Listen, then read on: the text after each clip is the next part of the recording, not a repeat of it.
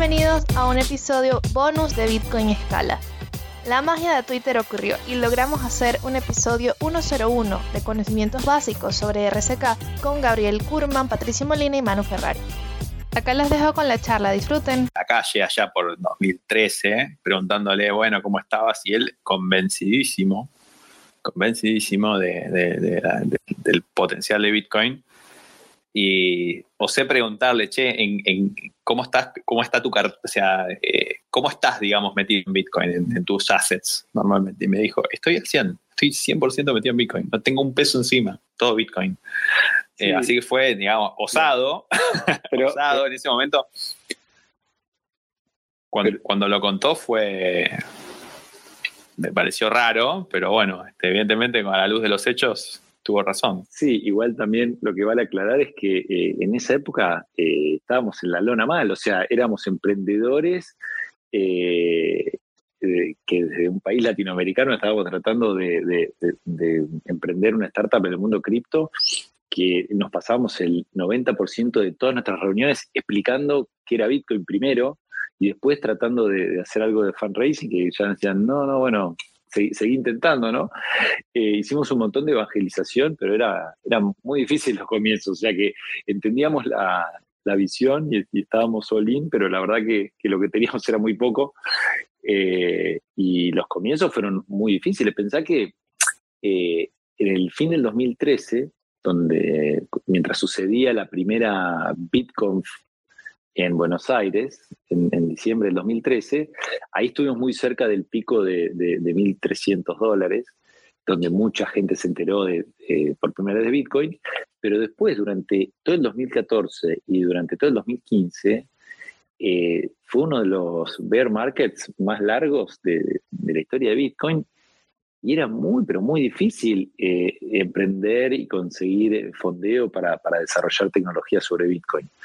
Eh, así que, nada, creo que eso es lo que, lo que te da también haber estado en el ecosistema hace tantos años, que, viste, ahora en el bull market son, son todos genios tradeando, pero, pero era muy difícil emprender desde Latinoamérica, una tecnología tan rara, y tan, tan desconocida. Y creo que eso es un gran mérito que ha tenido eh, Rodo, Franco, Dieguito, todos los, miembros de la ONG Bitcoin Argentina, que después se convirtió en, Bitcoin Iberoamérica, la BitConf, la Bitcoineta, Blockchain for Humanity, todos esos proyectos que han dedicado tantas horas de, miles de voluntarios que pusieron su, tiempo a, ayudar a otros a entender, ¿no? Como, como hacía alguien, así como vos, Pato, decías que, lo escuchaste al principio de Dieguito y de mí, nosotros eh, nos lo enseñó otro, ¿no? Y es como tratar de devolver eso y, a cuántos has evangelizado vos y Manu y, Javi, todos los que estamos acá, Nico, ¿no? es como uno se siente tan afortunado de, que alguien se lo haya explicado y haber digamos, tomado la, píldora naranja, que como que te sentís en deuda y querés, ¿no? Que, todos tus amigos, toda tu familia y todas las personas que, uno quiere eh, que tengan la oportunidad de, entender esta tecnología antes de que sea mainstream.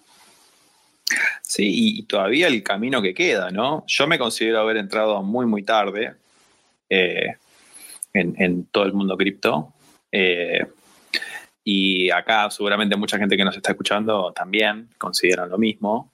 Eh, hay, hay, gente que está metida hace un montón, pero este, todavía queda mucho recorrido para, hacer, para evangelizar y para, para seguir entendiendo más estas tecnologías, no solamente Bitcoin, sino todas las que después surgieron.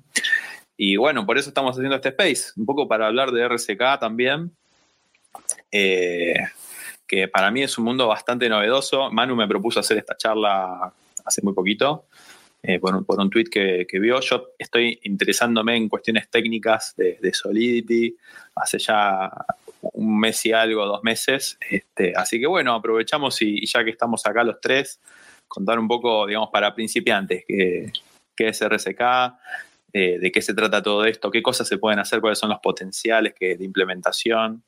Así que bueno, nada, nada mejor que tenerte a vos y a Manu, que son los, dos expertos en, esto, para que nos cuenten un poco y nos desasnen. Dale, dale, de una. ¿Quién quiere arrancar a dar una pequeña intro de qué es RSK? Eh, mira, yo te puedo contar, a mí la, forma que más me gusta contar esto es un poco contar cómo surgió la idea, porque cuando uno hace un sidechain de Bitcoin, eh, nunca, eh, digamos, la, idea original es, eh, es algo pensando en una especulación, ¿no? Porque cuando uno construye un sidechain de Bitcoin, todo el valor o la gran mayoría del valor va para Bitcoin, ¿no? Es como cuando nosotros alrededor del 2014 con Dieguito nos fuimos a, San Francisco y nos cruzamos con Nick Sabo, tuvimos la suerte de tener una charla con Nick.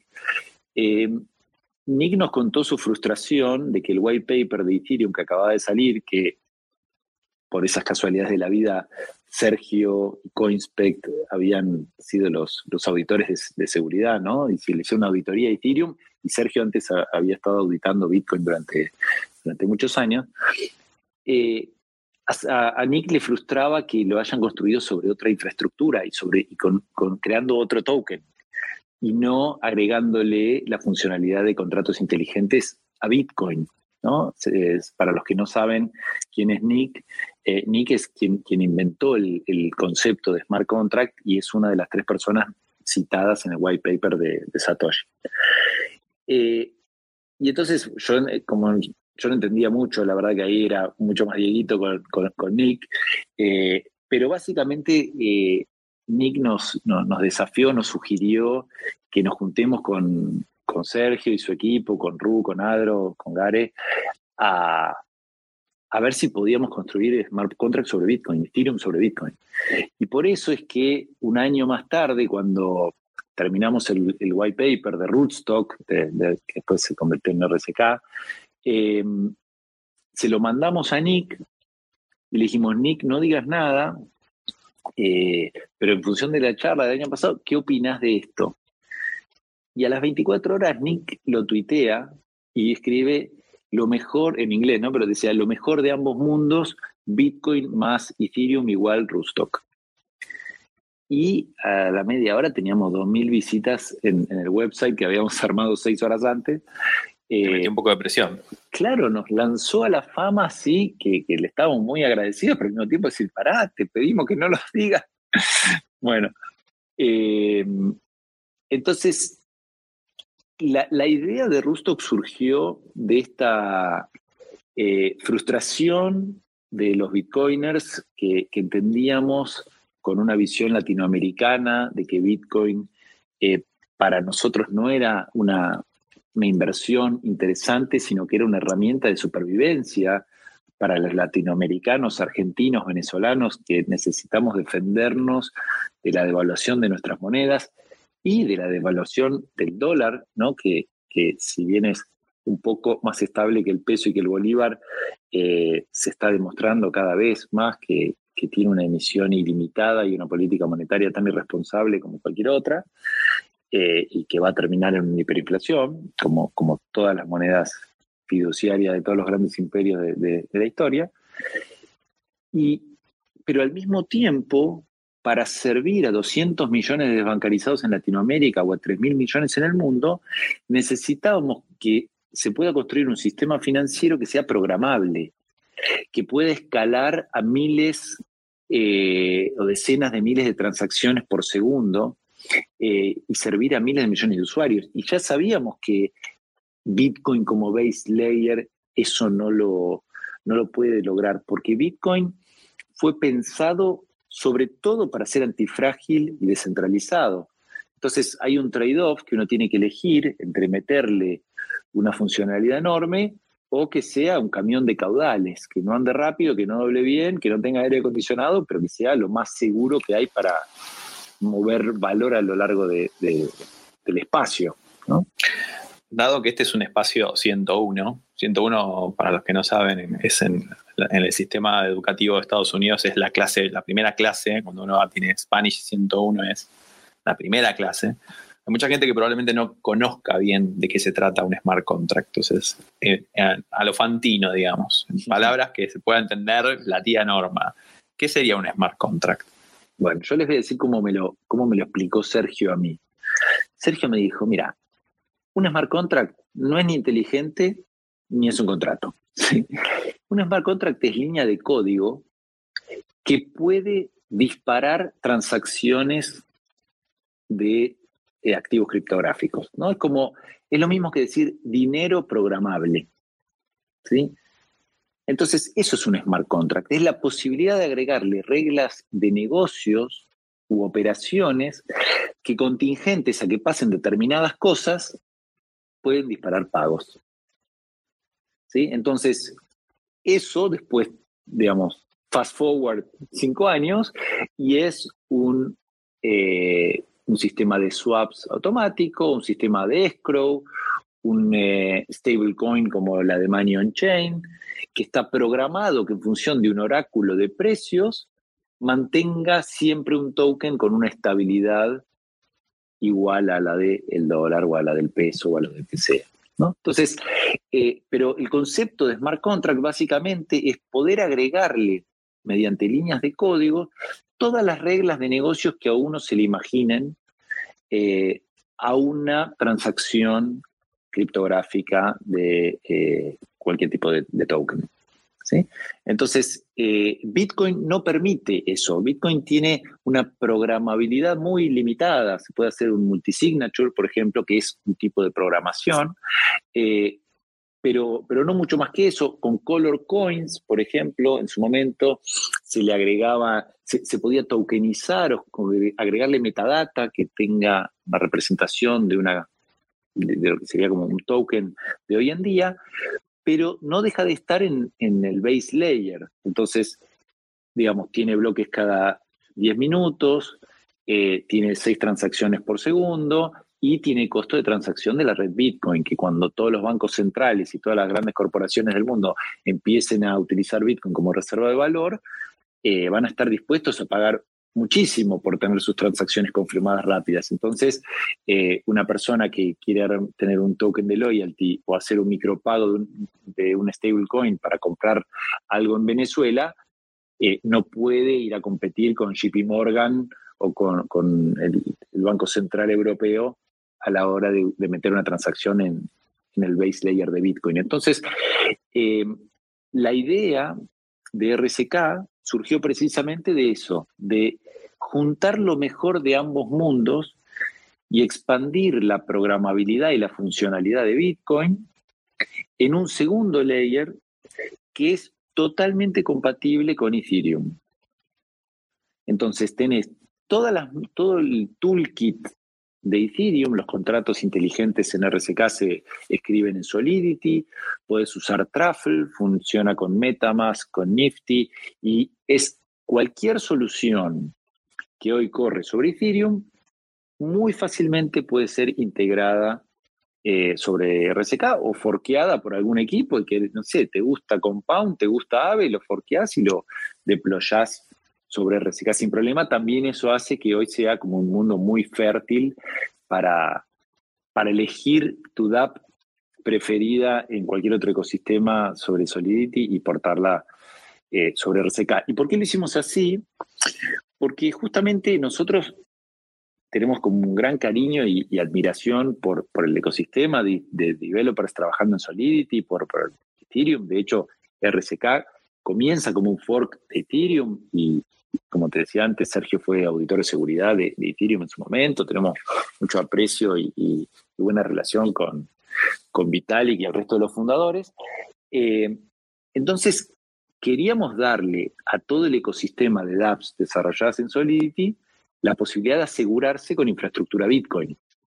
Si el proof of stake falla, si el 2.0 falla, si las transacciones se hacen imposibles de pagar como estamos viviendo hoy en la actualidad, bueno, cualquier DApp debería ser blockchain agnostic, ¿no? Es como que si vos tenés 10 eh, millones de usuarios en, Uniswap, bueno, que, digamos, el riesgo de Uniswap no tiene que estar sujeto al éxito de la infraestructura del base layer.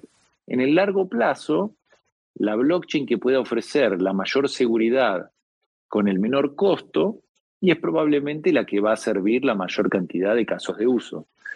Eh, y obviamente la, que sea la más descentralizada y segura, pero eso a veces es más difícil de medir.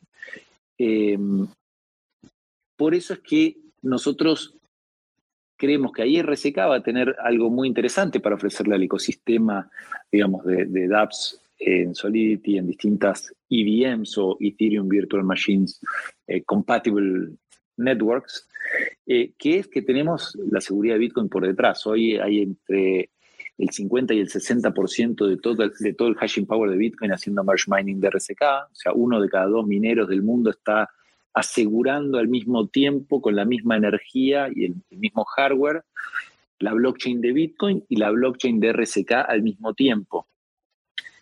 Entonces, eh, el 80% de todos los fees que se generan en RSK, cada vez que alguien mintea un dólar on-chain en, Money on-chain o hace alguna operación de lending o de swap en Sobring o en Tropicus, eh, ese usuario está pagando fees de la blockchain de RSK, que son hoy eh, muchísimo más baratos que Ethereum. Eh, la última vez que medimos era 30 veces más barato, pero o sea, eh, creo que hoy es inclusive más. pero con el 50% de la red de Bitcoin de seguridad por detrás, que es una locura en cuanto a hashing power. pero que para los mineros Bitcoin es como que es, una decisión obvia porque le agrega un revenue stream adicional que no tiene absolutamente ningún costo, o sea que para los mineros hacer merge mining de RSK les va directo esos fees al, net income eh, del, mining pool. Eh, pero al mismo tiempo, como RSK es una sidechain de Bitcoin, y eso quiere decir que no tiene una moneda nativa diferente sino que utiliza la moneda nativa de otra blockchain como moneda nativa propia. Entonces, en el caso... ¿Cuál es la, moneda nativa de RSK? La moneda nativa de RSK ¿Cómo se llama? es Bitcoin, la moneda nativa de RSK. Lo que pasa es que los Bitcoins viven en el blockchain de Bitcoin. Y ese blockchain, como vimos antes, no es programable. Entonces, ¿cómo podés usar un Bitcoin con la funcionalidad de la blockchain de RSK? Bueno, haces lo que se llama un two-way peg, ¿sí? que es como si fuese un puente, un bridge, que de hecho así se llama el contrato inteligente, puente, que te deja mover bitcoins de una blockchain a la otra. En la práctica no es que es el mismo bitcoin el que viaja de una blockchain a la otra, sino que hay una cuenta especial en, en bitcoin donde esos bitcoins quedan bloqueados. Y hay un contrato inteligente en la blockchain de RSK que se da cuenta que esos bitcoins fueron bloqueados y le habilita la misma cantidad de smart bitcoins o RBTC, como es el, ticker del token, que es la misma cantidad de satoshis que uno mandó al two-way peg, pero en la blockchain de RSK con toda la funcionalidad Turing Complete de los contratos inteligentes que se pueden programar en RSK. Cuando uno hace una transacción, le paga a los mineros Bitcoin que están haciendo merge mining con esos RBTC y los mineros los pueden mandar de vuelta al TUEPEG o cualquier usuario, si en algún momento quiere retirar sus RBTC y convertirlos en Bitcoin, los manda a una billetera especial del contrato Bridge y el contrato Bridge le avisa a los eh, hardware devices que tienen entidades distribuidas por todo el mundo, que ese es el POPEG, eh, y esos hardware devices firman la entrega de los fondos de los bitcoins que estaban bloqueados en la blockchain de Bitcoin. Así es como funciona. tengo una pregunta que, me pareció. Tengo dos preguntas eh, que para mí son importantes. La primera es: vos en Ethereum tenés el concepto del gas. O sea, que vos si querés hacer correr un smart contract, deberías tener, debería, o sea, hay una, moneda nativa de Ethereum que se llama Ether, que es básicamente la que se utiliza para que el smart contract corra, ¿sí? Estoy haciendo una simplificación extrema simplemente para que se entienda. ¿Cuál sería el análogo, si es que existe, en eh, RSK del gas? Y la otra pregunta es, en realidad, una clarificación. Vos me estás diciendo que una de cada dos máquinas de Proof of Work que hoy están haciendo mining de Bitcoin está bancando RSK, ¿correcto? La, sí, la sidechain. Empiezo por la segunda, sí, es correcto. Dale. Es correcto y es es increíble eso. O sea, eh, esto fue un trabajo de, muchísimos años de desarrollar relaciones de confianza con los principales pools de minería del mundo. De hecho, muchos de ellos son quienes fueron seed investors del proyecto de RCK, porque eh, para ellos que tienen cientos de millones de dólares invertidos en máquina y en consumo eléctrico, poder traer el valor potencial de todo el ecosistema de contratos inteligentes y el futuro del sistema financiero arriba de la infraestructura y del token de Bitcoin, como que tenía un impacto directo. Entonces ellos fueron quienes nos ayudaron y por eso hoy uno de cada dos mineros del planeta hace merge mining. Quizás no lo sabe porque el merge mining está integrado a nivel del mining pool. Entonces, cualquiera que, por ejemplo, esté, si hay, alguno de los que están hoy en la audiencia eh, que tiene su minero en la casa, o, bueno, si está usando slash pool, por ejemplo, está haciendo merge mining de RCK, esos RBTC van a slash pool, que le baja el costo operativo a slash pool y le permite cobrar fees más baratos a, sus mineros. Eh, vía BTC, Antpool, eh, Binance Pool, eh, bueno, no sé, ahí después si, se suma Adrián, por ahí se, me están escapando varios, en total es entre el 50 y el 60% del hashing power, y ahora estamos en conversaciones con los principales mineros americanos, vieron con todo este shift que hubo hacia, hacia la minería de Estados Unidos, para, digamos, sumarlos también a hacer merge mining y, siempre es, es, excelente esa conversación porque le estamos diciendo, hola, le venimos a ofrecer el 80% de todos los fees del layer de smart contract sobre Bitcoin a cambio de nada, solamente tienen que, digamos, insertar este plugin en su software de, minería. Eso te iba a preguntar, ¿cómo es el speech, digamos, entre comillas, de venta? Para hablar con una, granja enorme y le decís, ¿cómo, cómo entras vos a, cuál, cuál es el incentivo, ¿no? Pero bueno, está, está claro acá. Sí, es, que le estás ofreciendo algo, algo interesante. Para mí son dos incentivos. Es uno, el, el, decir, es un revenue stream de fees extra que hace a tus máquinas, digamos, y les agrega un modelo de negocios nuevo. Pero además, imagínate que eh, el mercado, el market cap del oro son 7 trillones de dólares. Pero el market cap de los derivados financieros es 1,1 quadrillions en inglés, que serían los billions en, o billones en español. Em, o sea, y si a eso le sumas el real estate, y si a eso le sumas el mercado de las monedas fiduciarias, los stablecoins, que es todo lo que puede llegar a capturar, digamos, los contratos inteligentes y DeFi, es muchísimo más grande, pero varios órdenes de magnitud que el mercado del oro. Entonces, que RCK como sidechain de Bitcoin traiga toda esa funcionalidad y los NFTs y, las soluciones de DeFi y los stablecoins arriba de Bitcoin, tiene un potencial de agregar un valor muy importante al Bitcoin, además de a la red de mineros. Entonces, es, como muy interesante para los mineros y para los bitcoiners apoyar DeFi for Bitcoin. Y eso es al mismo tiempo clave para el éxito de RSK, porque eh, esto es una funcionalidad adicional pero que requiere del apoyo y, del engagement de la comunidad de, Bitcoiners. ¿no? Si, los Bitcoiners no apoyan DeFi sobre Bitcoin, entonces Bitcoin quedará en el largo plazo como un oro 2.0 y todo lo que es la funcionalidad de DeFi estará en otras blockchains, porque eh, para que tenga la escala, la liquidez y el efecto de red que tiene que tener el sistema financiero del futuro, necesita sí o sí el apoyo de, los bitcoiners. ¿Ustedes están midiendo ahora cómo, cómo viene el crecimiento de, este DeFi sobre, bueno, RSK, cómo vienen creciendo los smart contracts o el engagement de la comunidad para, para no sé si existe la palabra deificar, deficar Bitcoin? Mira, ¿Cómo, ¿Cómo viene ese crecimiento? Mira, acá eh, también está bueno la, la, opinión de, de, Manu, que, eh, porque creo que estando en paralelo eh, con Manion Chain, con Sovereign, con Tropicus, acá veo que está ahí la palabra si también te, te sumas. Eh, durante muchos años fue muy difícil eh, convencer a los bitcoiners de que un segundo layer y que de DeFi for Bitcoin era algo relevante. Porque, eh, viste, en Bitcoin nosotros no confiamos, verificamos. Vieron la frase esa, don't trust, verify.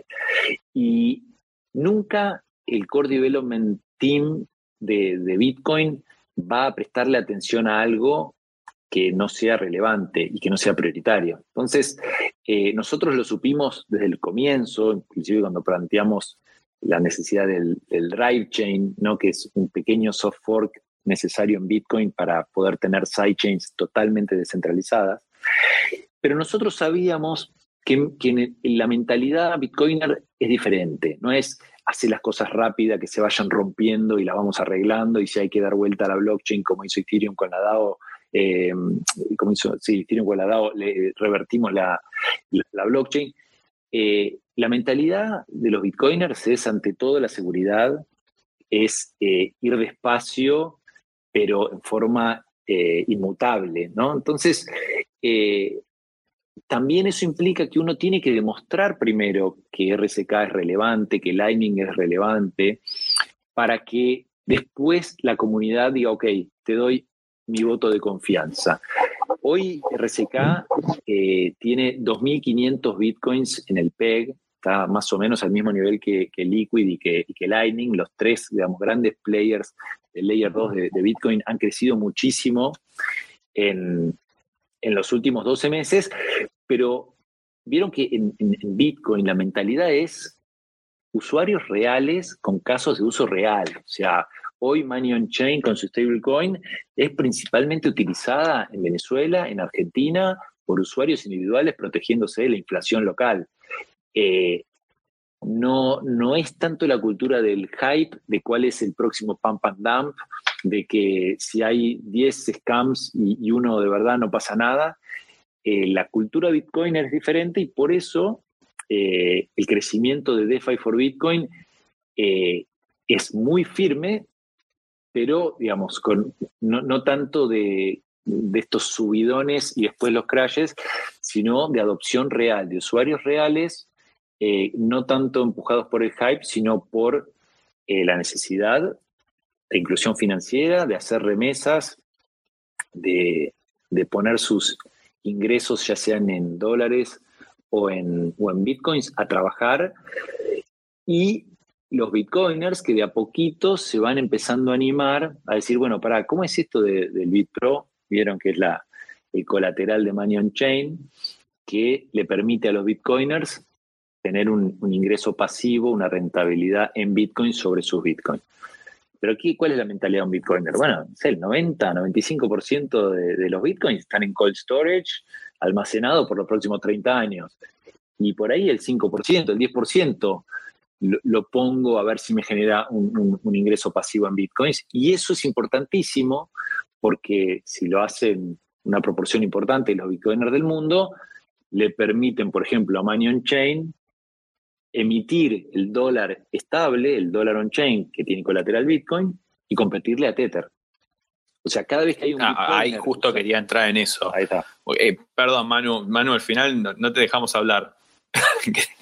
no, no, yo lo, dejo a Gaku, que es un maestro. La verdad que, además, eh, ¿quién mejor que Gaku para hablar de RCK? Yo puedo hablar de, de RCK más como usuario y de un protocolo, ¿no? Y, y sí puedo mencionar cosas, por ejemplo, que, estaba recién explicando Gaku, eh, que a mí me lo explicó muy simple Max. Previo a que, a hiciéramos el protocolo, Max es Max Carjusá, que es el co-founder y, yo siempre digo, es, la mente brillante atrás del protocolo, ¿no? El, que, el, que, que, tiene, el, que crea las cosas.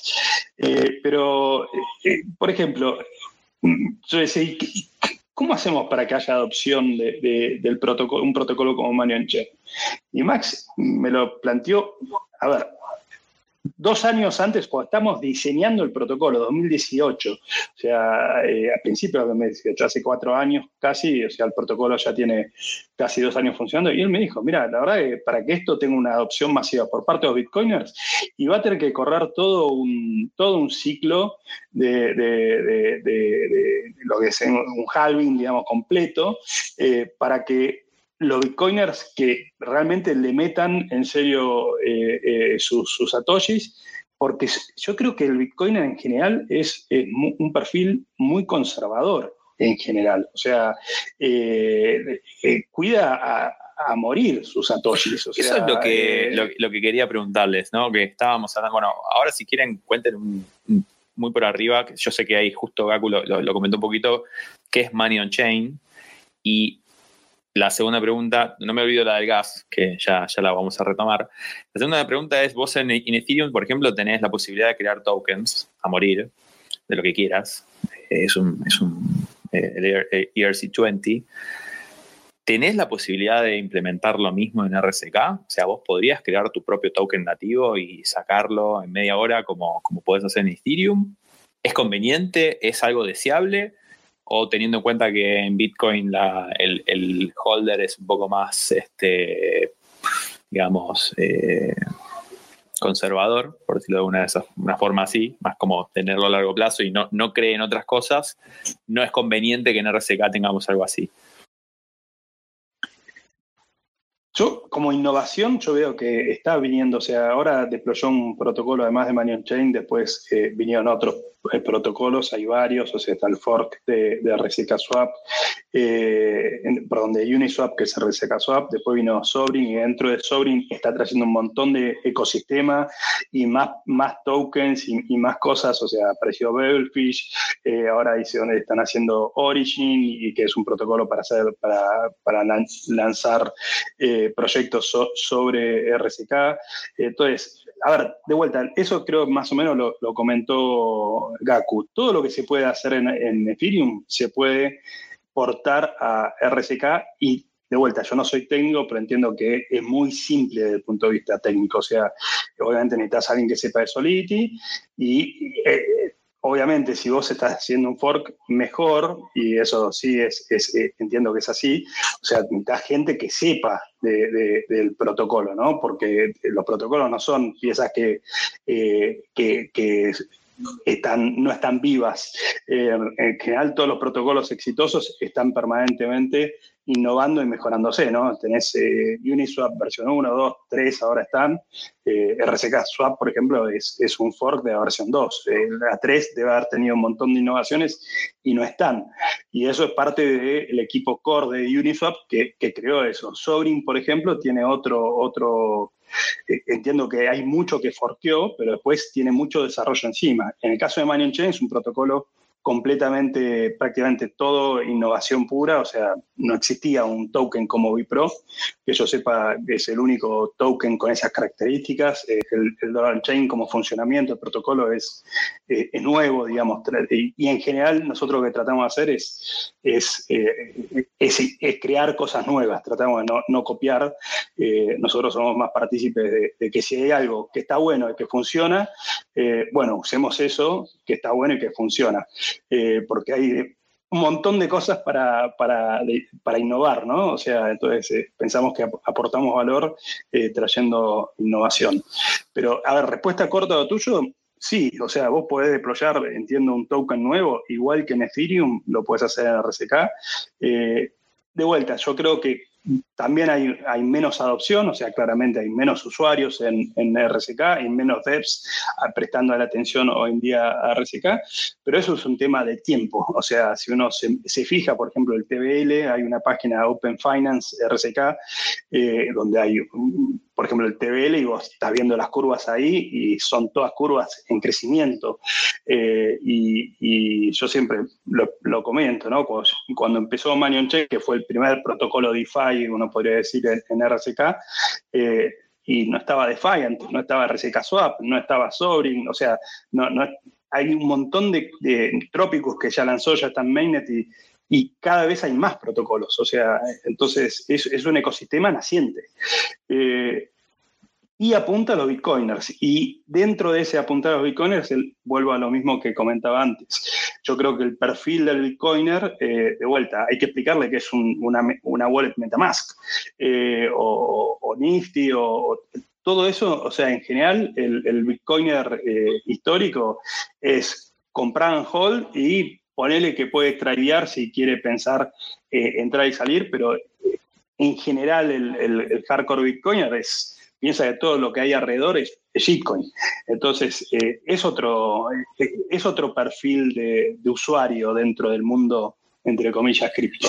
Eh, entonces, mismo el Bipro, que lo, pensamos para un, Bitcoiner, pero eh, anda a explicarlo en Bitcoiner eh, que, las bondades de usar un token distinto al Bitcoin. Y, Puede ser que se trate de algo generacional, o sea, en Bitcoin o en cripto en general, como que un año de cripto son siete años de nada, como, los perros, ¿no?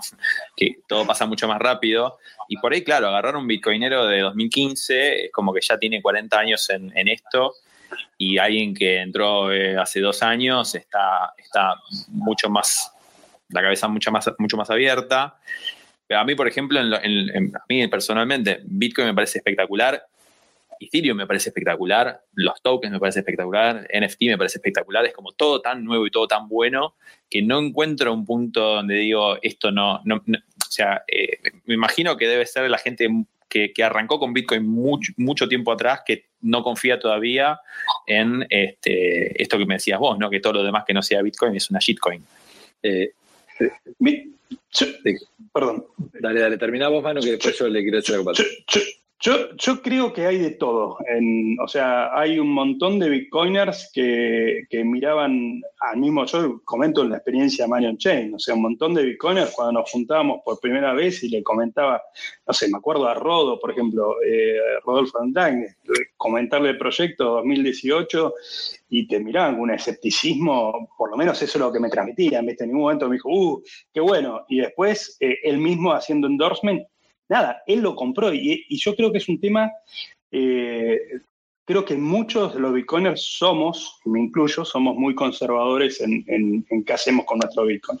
Ahora, también hay un montón de bitcoiners, no sé, Max, yo sé que tenía una cartera de, cosas distintas y nada, y el hecho, o sea, eh, eh, hay innovación en bitcoin, o sea, eh, no, todos los bitcoiners, eh, nosotros nos, definimos como bitcoin mutants, o sea, creo que hay como, ahí hay un tweet que mandé hoy, reenvié o ayer, y es como que hay distintas etapas y a un momento vemos todos, o sea, a mí me pasó y pensamos que todo, toda monedita nueva está buenísima hasta que después te das cuenta de las propiedades que tiene Bitcoin y vos decís, bueno, es distinto, eh, y cuando te das cuenta que es distinto, es muy muy difícil eh, pensar eh, en desprenderte de tus bitcoins. Eh, y hacemos que, por lo menos en mi caso, yo hago un análisis muy fundamental a, largo plazo.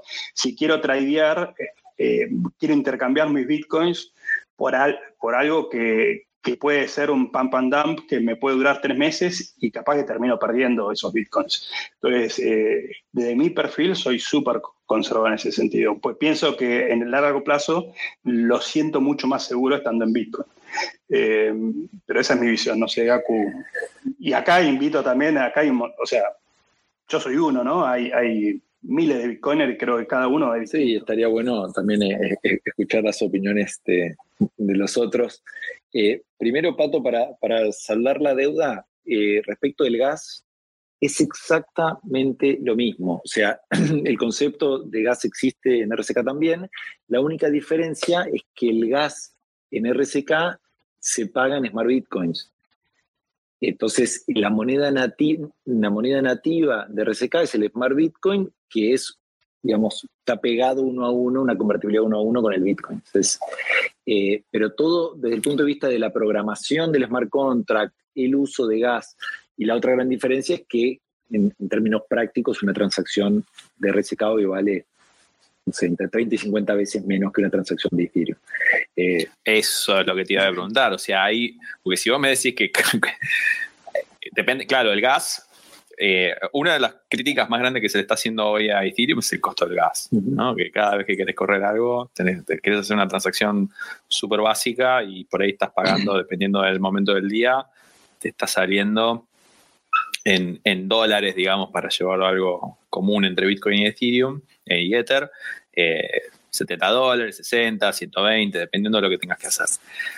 ¿Cómo, o sea, ¿cómo hicieron ustedes para en RSK tener fees tan bajos me está diciendo 50 veces menos, 50 veces menos, ¿no? ¿Me dijiste? ¿O sí. mal? Sí. ¿Cómo, ¿Cómo, hacen para tener fees tan bajos comparado con A ver, Ethereum. Primero hay que entender que esto que está pasando en Ethereum es algo que se sabía que iba a pasar. O sea, esto lo, lo detectó Sergio cuando hizo su auditoría de Ethereum eh, antes de que se lanzase. O sea, el tema de la escalabilidad de las blockchains on-chain y las, las diferentes soluciones y, upper layers que necesitan tener es algo que no es una sorpresa.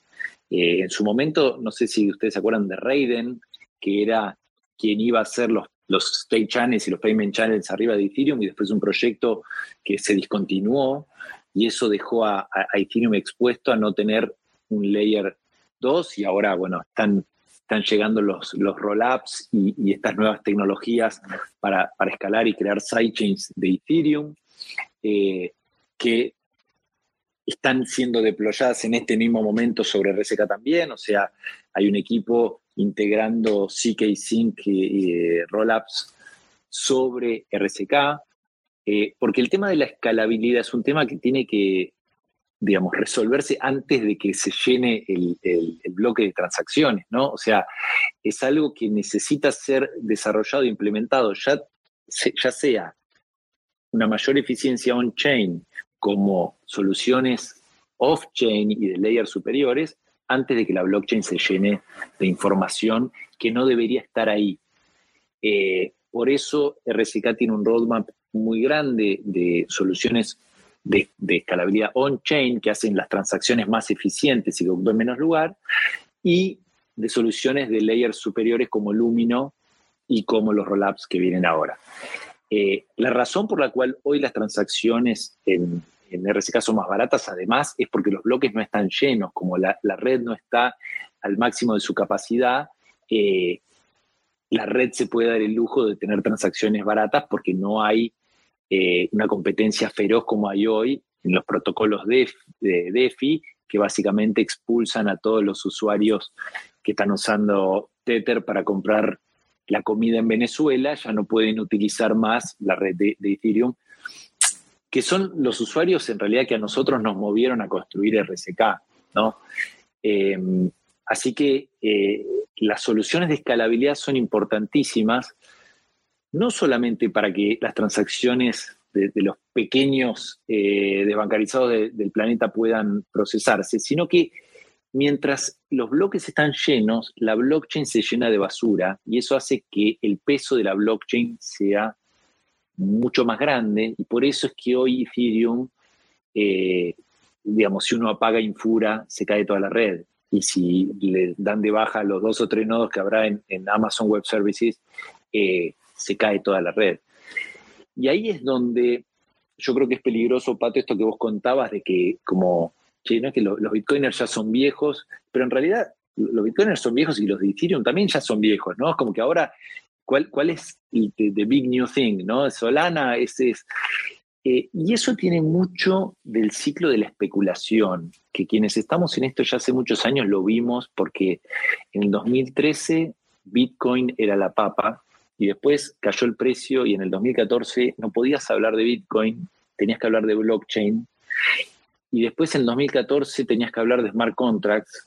Y en el 2015 tenías que hablar eh, de, DAOs. Y después del problema de la DAO, en el 2016 se hablaba de ICOs en 2017. Y después con el crash se empezó a hablar de Bitcoin de vuelta. Eh, y digamos, muchos bitcoiners, sobre todo lo que pensamos, es que estamos al borde del colapso del sistema fiduciario del patrón dólar. Entonces, si vos pensás que las reservas de todos los bancos centrales de Latinoamérica se van a esfumar en una hiperinflación del dólar en los próximos 18 meses, si vos pensás eh, que se viene un gran problema geopolítico cuando Estados Unidos no pueda financiar su ejército con emisión monetaria, que todos los fondos de pensión de todos los jubilados del planeta se vean desvanecidos por una hiperinflación del dólar, es como que todas la, parte especulativa de comprar un NFT, un JPG en 50 palos pasa a, a ser parte de la burbuja, ¿no? Y no de lo realmente importante que está sucediendo. Entonces. Eh, vale aclarar que no, damos, no estamos dando consejos financieros, ¿eh? no, not financial advice. No, no, no, por favor.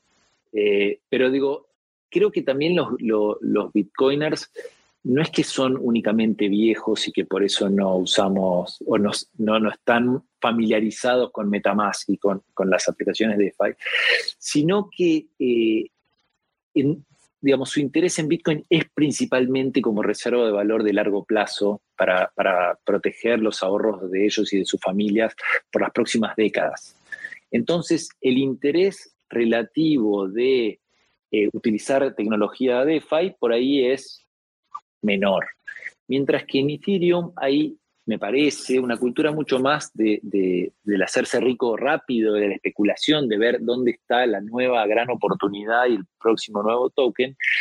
Y esa ambición, que es muy humana y que la tenemos todos, genera por ahí un driver mucho más grande a eh, eh, explorar las nuevas tecnologías porque ahí está una, oportunidad de negocio que me puede hacer rico rápido. Eh, yo creo que la, la verdad, como todo, está en el medio. Me parece que los bitcoiners que se quedan tranquilos con sus bitcoins y, que no les interesa absolutamente nada de DeFi, se están perdiendo la creación del sistema financiero del futuro, porque el oro hoy lo usan solamente los bancos centrales y, los grandes goldbacks, y el resto de los mortales utilizamos PayPal, tarjetas de crédito, eh, y, todo eso es DeFi, o sea, todos los servicios financieros centralizados van a ser reemplazados por la tecnología de las finanzas descentralizadas que va a ser construida sobre contratos inteligentes. Entonces, creo que es muy importante el trabajo de, que los bitcoiners eh, se, involucren y se animen a explorar estas nuevas tecnologías porque son interesantísimas, porque van a ser la respuesta a cambiarle la vida a miles de millones de personas y porque es muy importante que esté construido sobre Bitcoin. Y eso es un poco lo, que hemos venido acá. Veo que, está Ru también, que ha sido durante dos, años un gladiador tratando de convencer bitcoiners sobre, sobre esto. Eh, no sé, Ru, que, si quieres decir algo. Bueno, gracias, Jacu. ¿Cómo andan? Em, no, estaba escuchando, iba a acotar solamente una cosa todo lo que dijiste, que es eh, súper interesante, bueno, súper interesante, este, pero um, quizás volviendo a los fundamentals, había dos cosas que, que me gustaría acotar de, de, todo lo que fuiste hablando. Este, uno, sobre los transaction fees en la plataforma, que fue la, la, pregunta de, bueno, este, cómo se mantenían bajos. Y entonces, eh, más allá de lo que comentaste, hay un dato extra que quizás vale la pena repetir, que es el tema del Birch Mining, ¿no? Que mm, lo comentaste al principio, que es que este, los mineros Bitcoins son los mismos, este, están haciendo, están mirando al mismo tiempo y con el mismo consumo de energía sobre eh, Bitcoin y sobre RSK. Entonces, todos los fees que les ingresan vía RSK son un adicional a lo que ellos ya generan. Eh, y eso hace también que puedan mantener los fees quizás más bajos de los que los mantendría en una red en donde necesitan de esos transaction fees exclusivamente para bueno, mantener sus, sus cuentas en orden. ¿no? Eso eh, es una de las cosas que quería comentar. Y la otra, eh, en relación al tema de tokens y esto último que están comentando sobre DeFi, que mm, más allá de, de los tokens especulativos, una cosa que sí me parece que va a tender a desarrollarse como ya se desarrolló el, en el ecosistema actual y que creo que va a continuar porque va mucho con la filosofía bitcoiner también, son los tokens para gobernanza descentralizada. Entonces, eh, quizás uno cuando piensa en tokens piensa netamente en estas, eh, o lo primero que viene a la mente son estas ideas de, de, tokens meramente especulativos, pero creo que junto con todos los protocolos DeFi surgió la, la categoría de los tokens de gobernanza que me parece una innovación súper valiosa para todos los ecosistemas. Y me parece que en vistas a, a, lo que es un nuevo sistema financiero mucho más descentralizado y un nuevo, más en general también un nuevo sistema de organizaciones eh, y dados descentralizadas, creo que eso va a ser una categoría de, tokens que va a, a, florecer en todos los ecosistemas, eh, incluido el de RSK. Está buenísimo lo que aclaras, gracias por aclararlo. Eh, Sí, estoy, de acuerdo. O sea, eso, eso también se me había escapado. Eh, la, forma de gobernanza es algo que, que, está muy bueno en Ethereum y que estaría bueno que se pueda llevar también en RSK, eh, si es que no está ya portado. Eh, dos preguntas. Ah, mientras tanto, si alguien tiene ganas de hacer alguna pregunta, ahí vi que se sumaron varios para este, speakers para hacer preguntas. Este, si alguien tiene ganas de hacer alguna preguntita sobre, sobre RSK, me pide Miki, lo, lo subimos.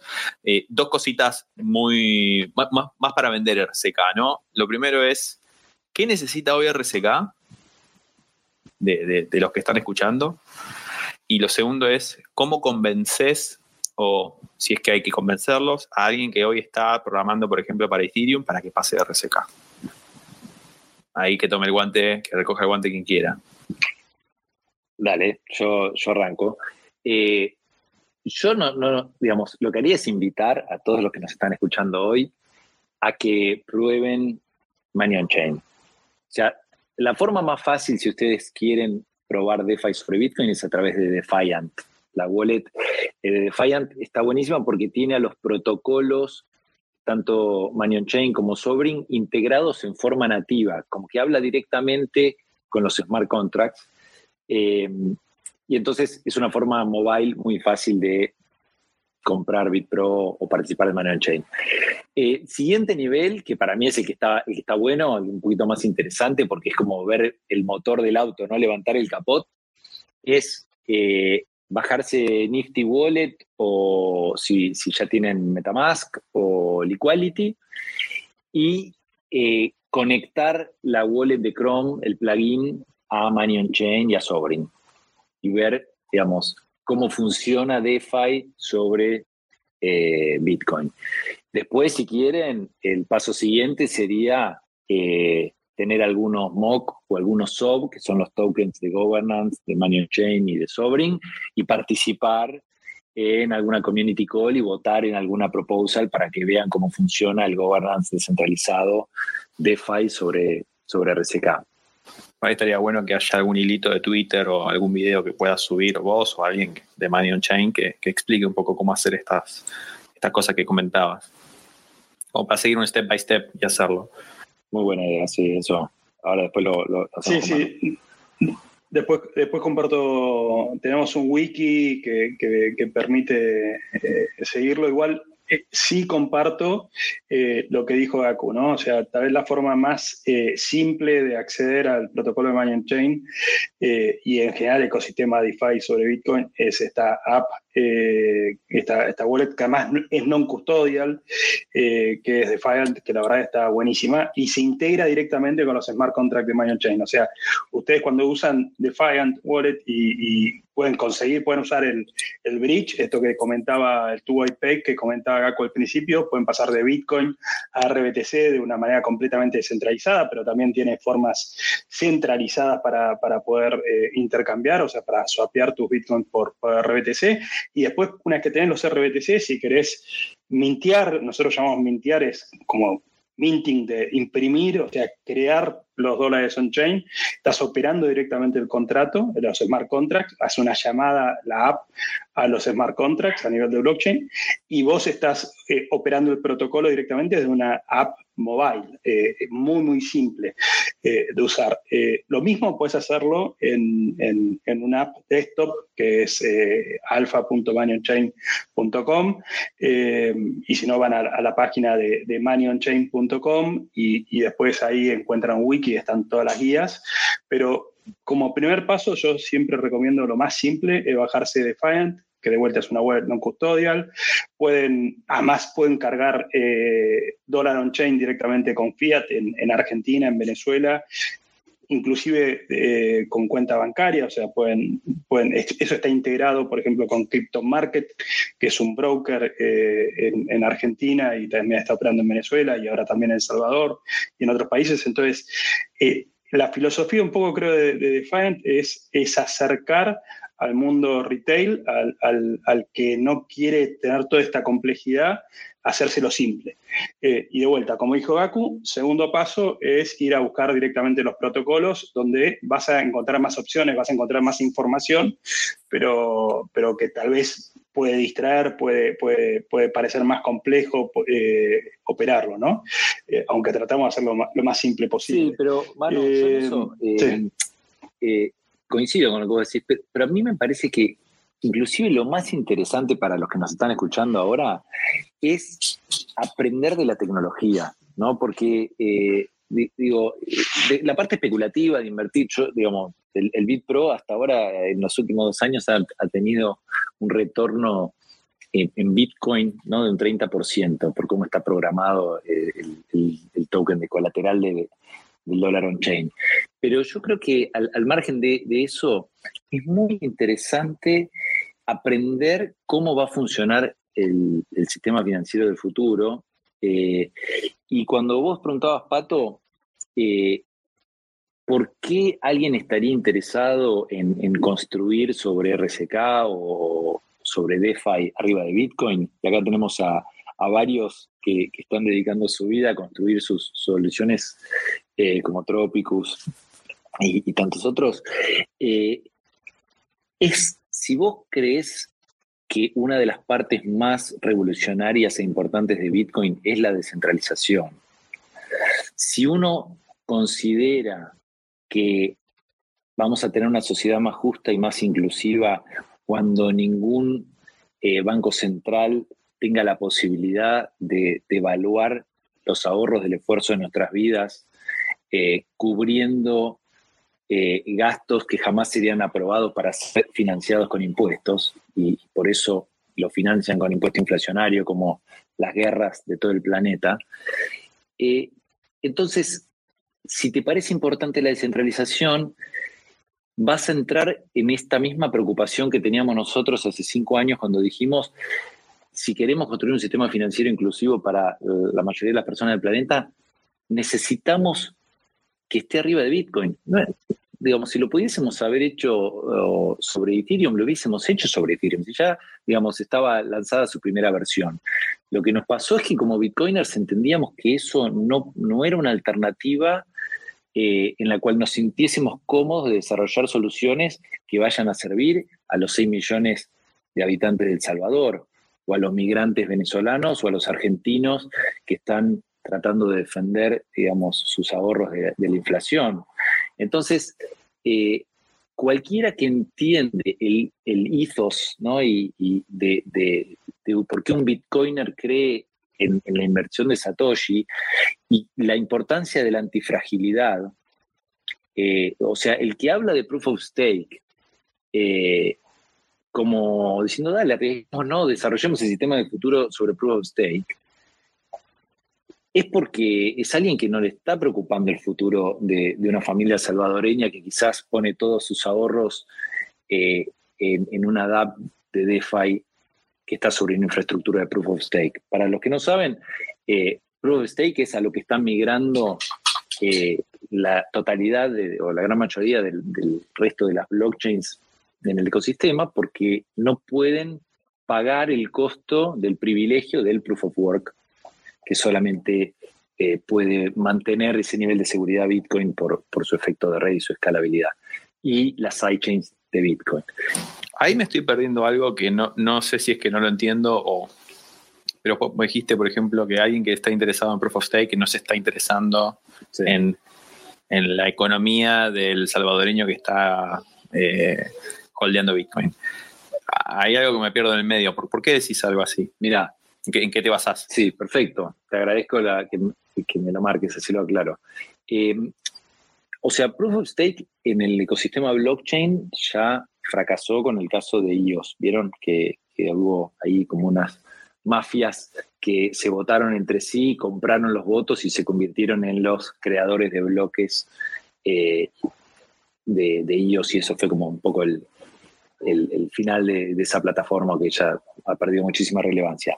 En el mundo, el concepto de que quienes más dinero tienen o quienes, quienes más poder económico tienen son los que definen las reglas, que eso es básicamente Proof of Stake, digamos, es lo que, lo que está mal en gran parte de la sociedad eh, tradicional, ¿no? Digamos, quienes, los, grandes grupos económicos son los quienes definen las reglas y eso es un poco lo que Proof of Stake viene a traer como, como innovación. Y, y hay algo bien en concreto donde yo veo algo que me preocupa, porque eh, me encantaría que sea de otra forma.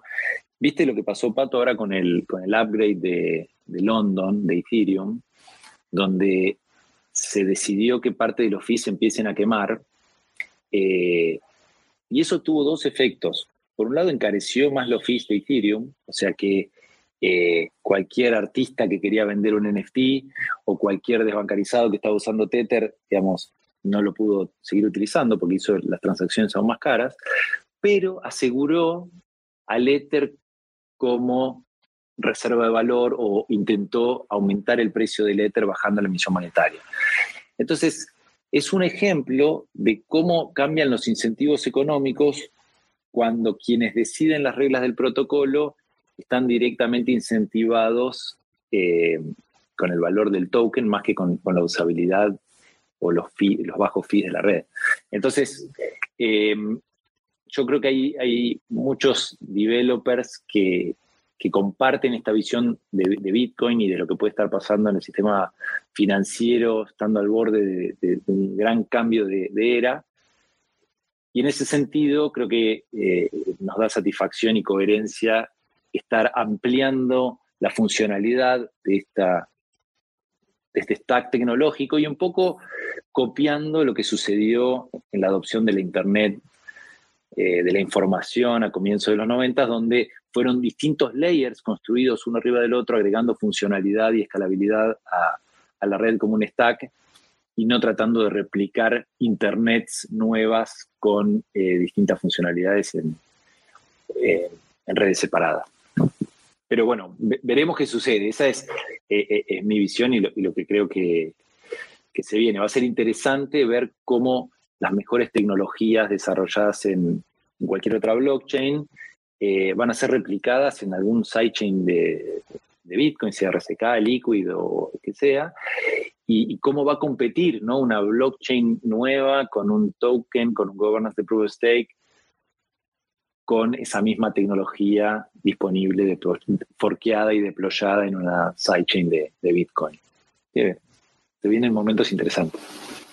Súper, súper interesante. Bueno, vamos a, a ver, somos una banda, así que les pido a los que tengan ganas de hacer preguntitas. Eh, arrancamos con, bueno, arrancamos con Crypto, que ya arrancó a hablar.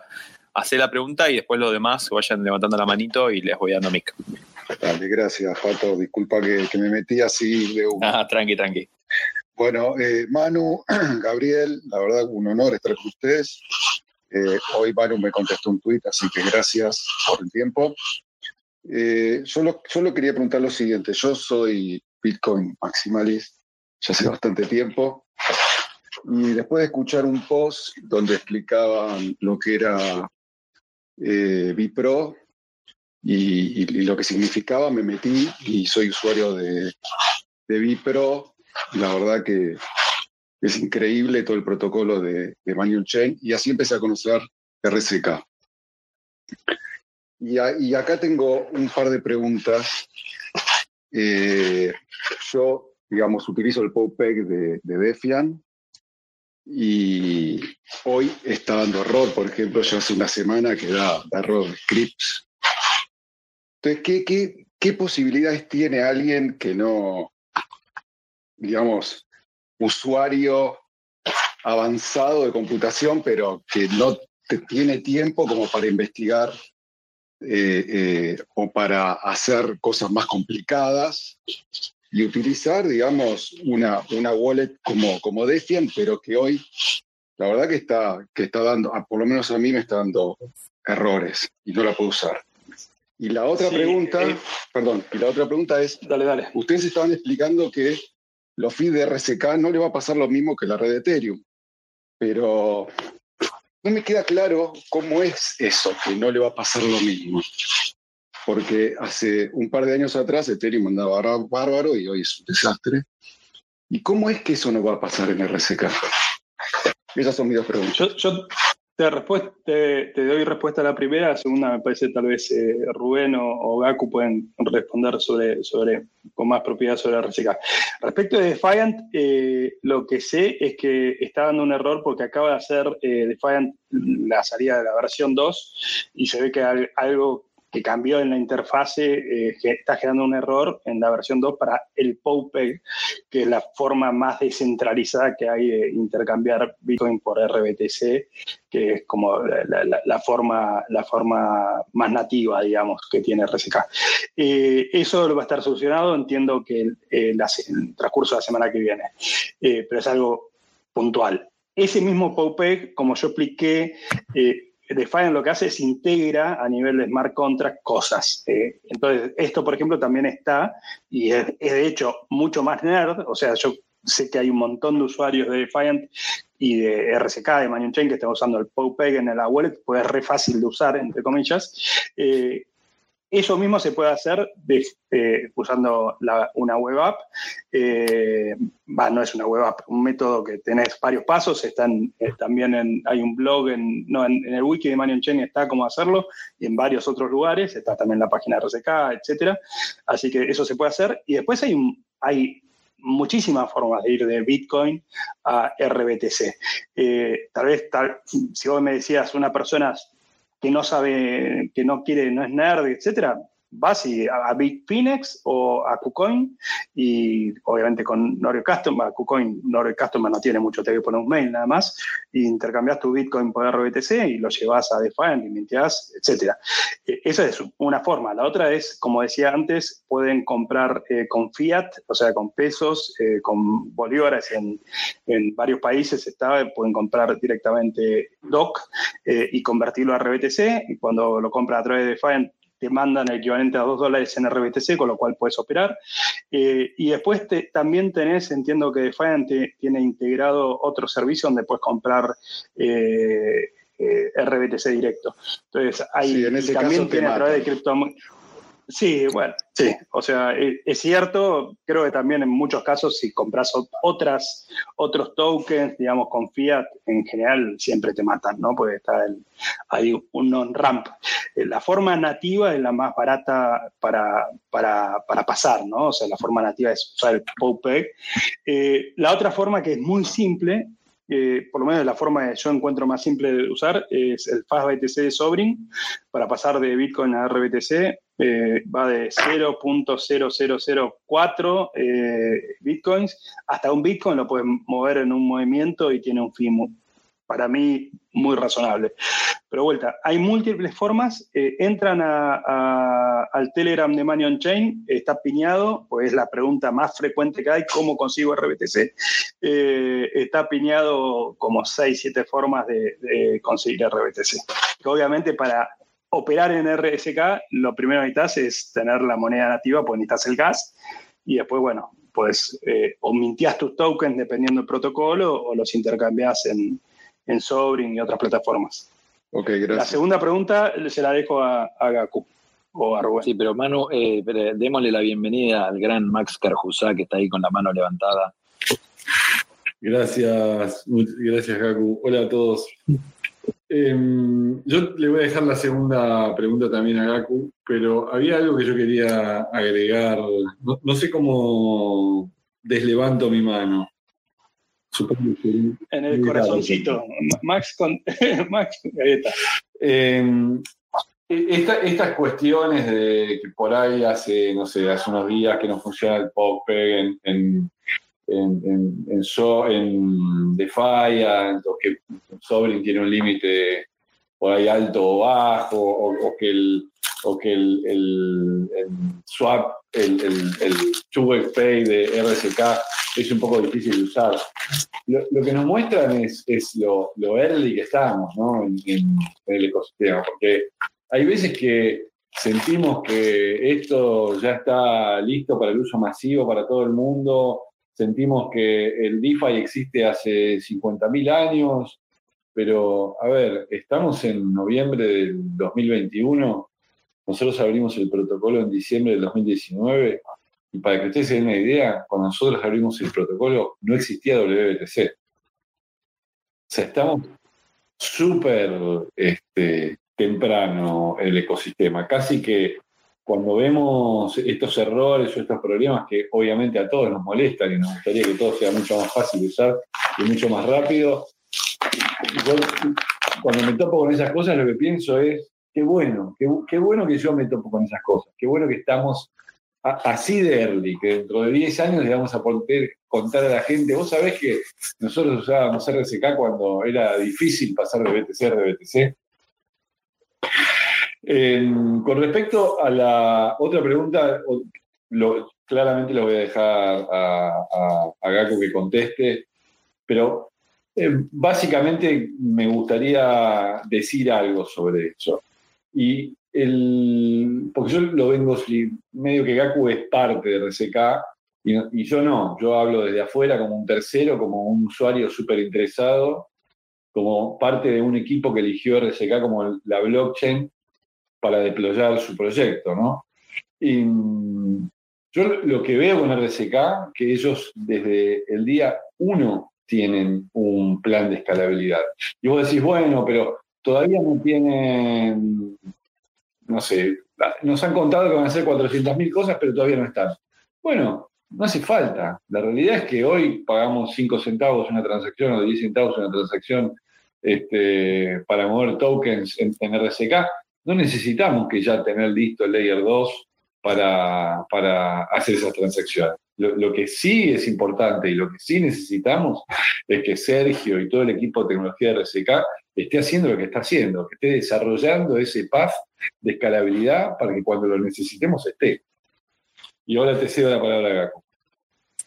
Bueno, gracias, gracias Max por, las palabras. Eh, miren, em, porque la, segunda pregunta era ¿por qué, eh, qué nos asegura que no vaya a pasar en RCK lo mismo que está pasando ahora en Ethereum? Según eh, la última charla que tuve con Serge, si no estoy equivocado, me dijo algo así como que al ritmo de crecimiento que están teniendo las transacciones en RCK, eh, si siguiese en forma lineal, que no sabemos porque se puede acelerar y ahí este número cambiaría, tenemos dos años hasta que se llenen los bloques de RCK y empiece un mercado competitivo de fees que pueden hacer subir los, los fees eh, a, niveles como lo que, digamos, lo que le viene pasando a Ethereum. O sea que, en principio, tendríamos, a si seguimos en forma lineal, dos años. Por otro lado, y, a Ethereum, digamos, ya le está, está pasando ahora los rollups que están siendo deployados en Ethereum y que al mismo tiempo están siendo eh, deployados en RSK, eh, nosotros lo estamos deployando con dos años de, tiempo de gracia, eh, mientras que en el ecosistema de Ethereum ya están sufriendo los usuarios que no pueden pagar esos fees en este mismo momento. Eh, por otro lado, hoy ya existe, ya está deployado uno de los servicios de, de RIF, que es la infraestructura de, servicios de RCK, que se llama la red Lumino. La red Lumino hoy no tiene prácticamente uso, porque como decía Max, no hace falta. Entonces es como por la misma razón que Lightning no escalaba al comienzo, porque básicamente las transacciones en Bitcoin eran lo suficientemente baratas para que uno no se tome el trabajo de bajarse una wallet de Lightning y empezar a, utilizarla, y tampoco las wallets estaban tan buenas eh, o había tantas opciones como, como hay hoy. Entonces, si la semana que viene por alguna razón explotasen eh, la, cantidad de transacciones en RSK y se crease un mercado competitivo y las transacciones hiciesen caras, eh, inmediatamente tendríamos alumino como salida de escape hasta que estén disponibles los rollups que, que pueden llegar a ser aún más, más interesantes. Eso en lo que tiene que ver con digamos, la escalabilidad off-chain, por afuera de la red. al mismo tiempo, hay un protocolo de compresión de transacciones que se llama eh, Lumino Compression eh, Transaction Protocol, que lo que hace es que, por ejemplo, si vos haces muchas transacciones de un mismo usuario a otro, no todas las transacciones incluyan la información del sender y del receiver, ¿no? Eh, como que puedas comprimir la cantidad de información y que linkees una transacción con otra. Entonces, eso es una forma de escalabilidad que está en el roadmap de RSK que puede hacer que las transacciones on-chain pesen aún menos. Y el otro, la otra solución de escalabilidad, que creo que en el roadmap viene primero, eh, es lo que se llama storage rent. Y eso lo pueden ver porque hay información pública, que es básicamente el tener eh, parte de la información de los contratos que puedan ser almacenados eh, off-chain y hacer una prueba de esa información on-chain, pero sin tener toda, toda la información, a menos que uno pague el precio de tener la información ocupando espacio on-chain. Entonces, eh, la razón que nos deja tranquilos de que no, vamos a tener un, salto en los precios de las transacciones que básicamente perjudican a, los usuarios eh, que estén utilizando soluciones sobre RSK es que empezamos a trabajar y a deployar estas tecnologías muchísimo antes de que la red esté con, los, con los bloques llenos, que tenemos una batería de, soluciones on-chain para hacer las transacciones más livianas y que tengan menos peso en la blockchain, y una solución hoy ya disponible y deployada eh, que es Lumino, y los roll-ups viniendo en los próximos meses. Así que creo que, en, ese, en ese sentido, eh, si bien no hay que dormirse, porque en cualquier momento puede haber un crecimiento exponencial y que estos tiempos se acorten, eh, creo que el equipo lo tiene como una de las prioridades, digamos, el, ecosistema, eh, los dos principales temas en los que está trabajando ahora la parte de research e innovación son eh, escalabilidad y confidencialidad. Así que esos son los, como las dos grandes áreas en las que va a haber muchas novedades en, los próximos meses. Ok, un lujo. Gracias muchachos. ¿eh? Gracias, Gab. Gracias por la pregunta, Cripto. Eduardo. Hola, ¿qué tal? Buenas noches. Em, yo tenía una pregunta para Gaku porque, sobre una de las cosas que dijo, que en cuanto a cómo el proof of stake eh, concentra el poder en los que más tienen, porque yo venía pensando sobre eso hace un tiempo y me, me surgía la inquietud que lo estoy viendo un comportamiento equivalente, como a menor escala, en, la gobernanza de los distintos protocolos. Es decir, de alguna forma, la gobernanza de los protocolos un poco lleva ese modelo, es decir, el que, el que tiene más tokens de gobernanza puede decidir más sobre el protocolo. Entonces, eh, cómo eh, por ahí uno podría mantener el proof of work e independizarse de ese problema, pero de alguna forma el problema seguiría estando en la gobernanza de los protocolos. No sé si tenés algún pensamiento al respecto o, bueno, o, incluso para Max también que se sumó que, que, de esas cosas también muchas veces tiene buenos pensamientos, no sé, quería tirar esa, esa pregunta ahí, el ruedo.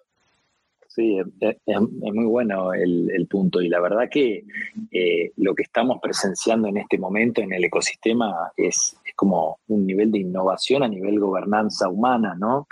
Eh, esto seguramente va a tener implicancias enormes en, la forma en que gobernamos todas nuestras instituciones y nuestras interacciones, eh, más allá de los protocolos DeFi.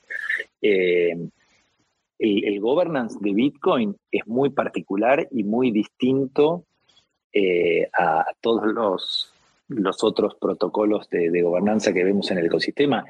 Y creo que es algo imposible de replicar, ¿no? Tener este, este equipo de, de core developers eh, que además genera una dinámica muy particular donde innovar es muy difícil, pero está pensado sobre todo para proteger la, antifragilidad, ¿no? que sea imposible destruir el protocolo mm, metiendo un bug en el código.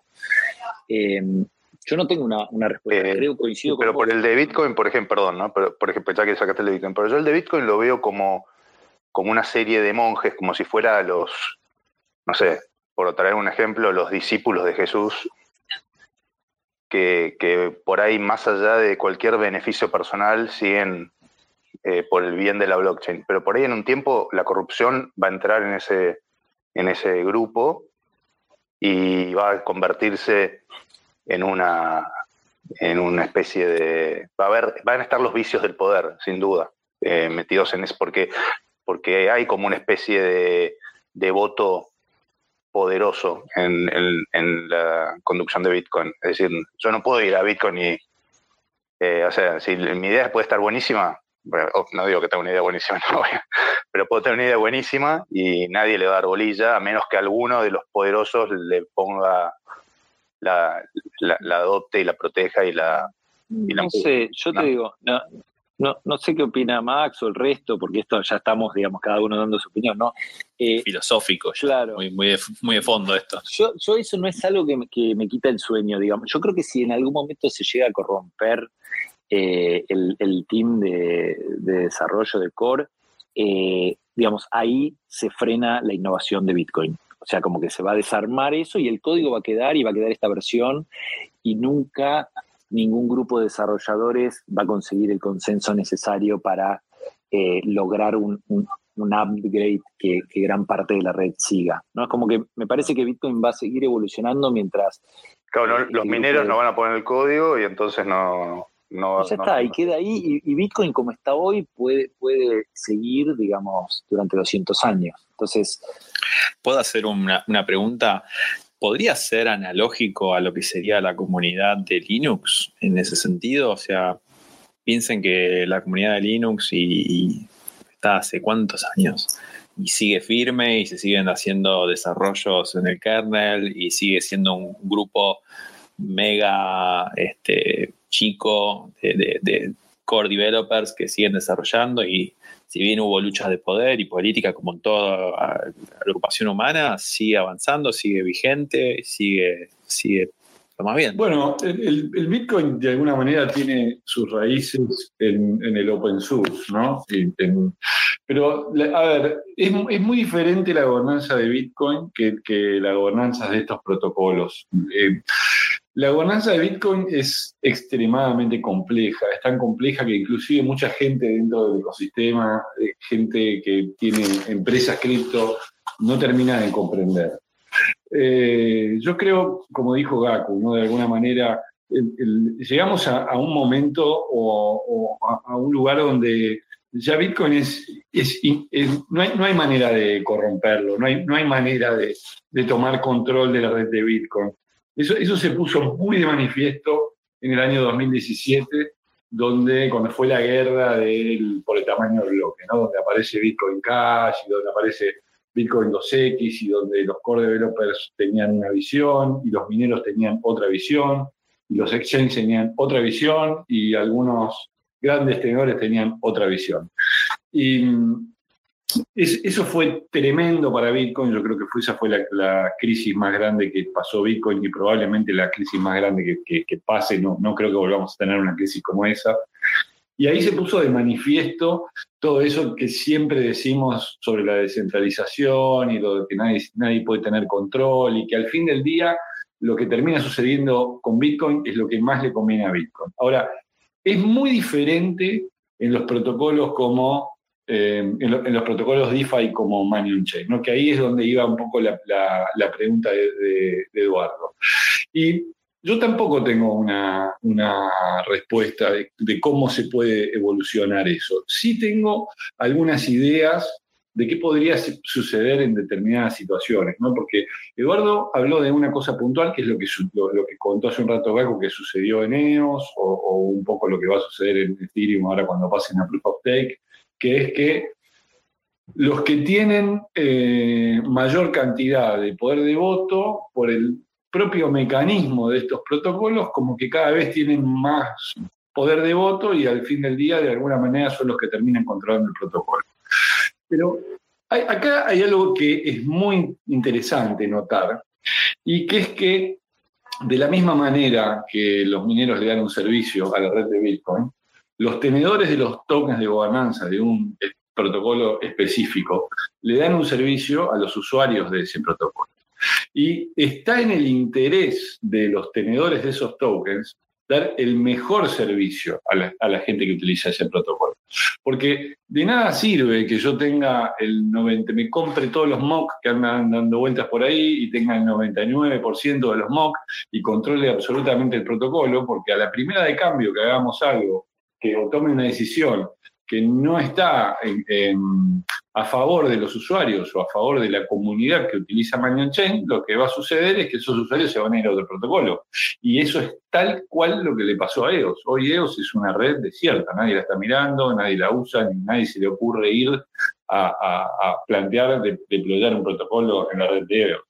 Entonces, a mí no me preocupa que todos estos protocolos DeFi y no DeFi que están apareciendo sobre, sobre blockchain tengan estos modelos que son tan parecidos al proof of stake, porque otra vez, en la primera de cambio que los protocolos hacen algo que a los usuarios no les convence, los usuarios se van al protocolo de al lado. Ahora, para una reserva de valor no es aceptable. Perdón, Max, muy buena esa explicación, gracias. Pero, por ejemplo, yo pienso lo siguiente.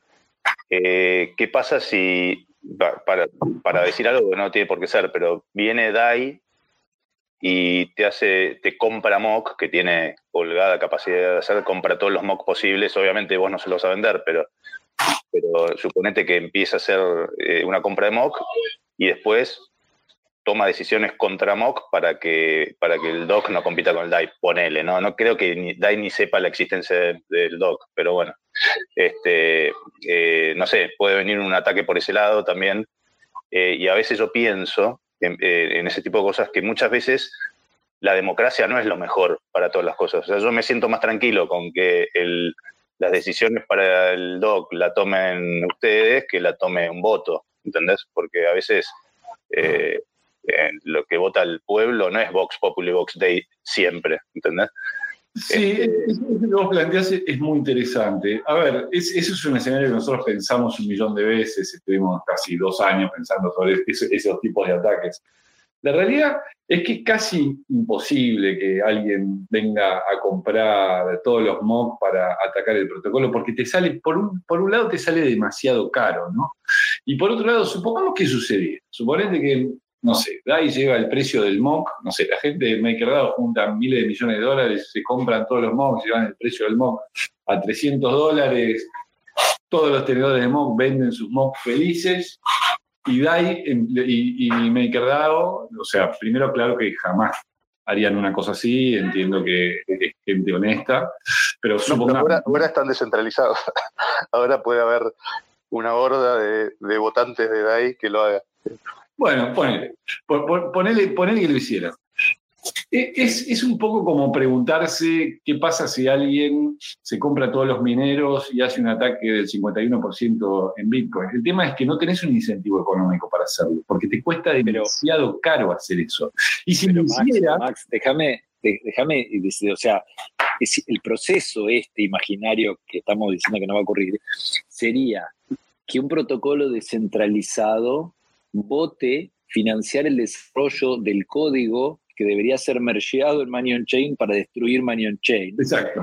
Eso discutido en la comunidad, aprobado, desarrollado, ¿no? presentado a la comunidad de Manion Chain, que tiene varios, digamos, eh, layers de, veto, digamos, técnico, porque no puede venir cualquiera con los votos y, y vota y te mergea en el repo el código, ¿no? Es como que hay un montón de layers de auditoría del código, justamente pensando que, inclusive de buena fe uno no meta ningún bug eh, en ningún improvement que quiera hacer en el protocolo. O sea que es un escenario totalmente... No, obvio. De, hecho, creo que Manel Chain, eh, si no mal no recuerdo, Max, el, la fundación no puede, no tiene poder de voto, pero sí de veto o algo así en, las cantidades que están.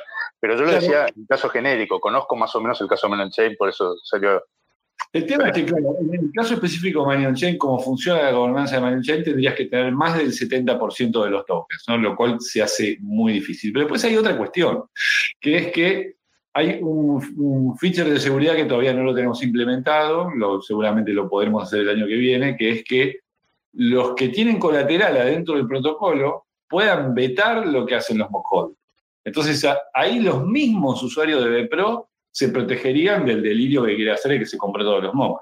Pero suponte que vos me decís, no, bueno, pero ese ataque lo hacen antes de que vos implementes esto. Bueno, ok, pero ¿qué pasaría al minuto y medio que esto se votó y se aprobó? Automáticamente todos los usuarios del protocolo se llevan el, el, el, colateral del protocolo. Y es más, un minuto y medio después estaríamos de vuelta los fanáticos de Money Chain deployando una, un protocolo exactamente al Money Chain original donde vendrían todos los fondos de vuelta. Claro, claro, está bien. Está bueno. Buenísimo. Bueno, eh, muy buena la discusión, gracias. Eh, creo que queda claro que no es por ahí el mismo caso que, que se aplica a toda la blockchain como, como Ethereum, entonces. Yo quiero hacer notar a toda la audiencia que tenemos una oyente este, de lujo hoy. La señora Diana Mondino nos está escuchando. Gracias por escucharnos, Diana. Sí, gracias. Capa, capa total.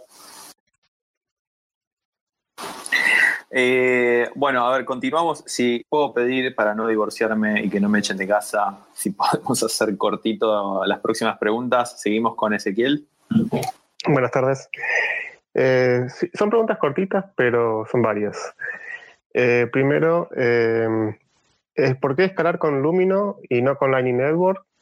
La siguiente pregunta sería, eh, ¿qué sucede cuando se crea un RBTC en, debajo del capó en términos de cómo me aseguro de que está realmente respaldado mi Bitcoin, mi RBTC? y última pregunta, ¿qué opinan de RGB como competencia? Eso es todo. A ver, em, yo no tengo un background técnico, así que le voy a contestar, digamos, con, conocimiento y el lenguaje no técnico, pero creo que es lo mejor además también para, para la audiencia. Eh, para estar seguro de que no puede haber más Smart Bitcoins del lado de RCK que del lado de Bitcoin, eh, deberías auditar el contrato bridge. ¿sí? Y seguramente si entras en, en, rck.co y vas a la, parte de recursos técnicos, vas a encontrar la explicación de cómo funciona en detalle el contrato Bridge.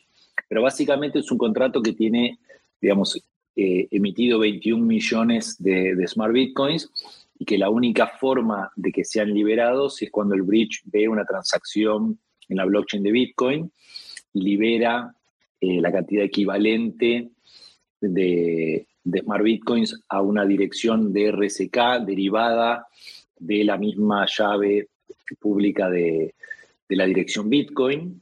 Entonces la misma persona con la misma llave privada puede acceder a una dirección en RSK. Eh, y así te aseguras de que, de que nunca puedan haber más Smart Bitcoins en circulación fuera del contrato Bridge que eh, los que hay en el, en el two-way eh, la otra, la otra de, eh, Antes, de, antes la otra pregunta, eh, si yo mando un RSK, digo RCB, RBTC digo, a otra persona, esa dirección pública cambia, pero la, dirección pública del Bitcoin, ¿cómo es? ¿No se mantiene? después, eso puede, esos RBTC pueden pasar por mil manos y smart contracts y, y money on chain, mintear, sobring. Y cuando cualquier usuario quiere eh, hacerlos, digamos, convertirlos en bitcoins en la blockchain de Bitcoin, manda esos smart bitcoins al contrato bridge y el contrato bridge libera en una dirección bitcoin eh, derivada de, la misma llave la misma cantidad de, de Smart No, no son los mismos, o sea, son fungibles. ¿no? Hay una, bolsa de bitcoins en la, wallet del, lado de Bitcoin y en el contrato bridge no tienen que ser exactamente los mismos. Cualquiera número de satoshis que uno manda al bridge los libera después en la blockchain de Bitcoin.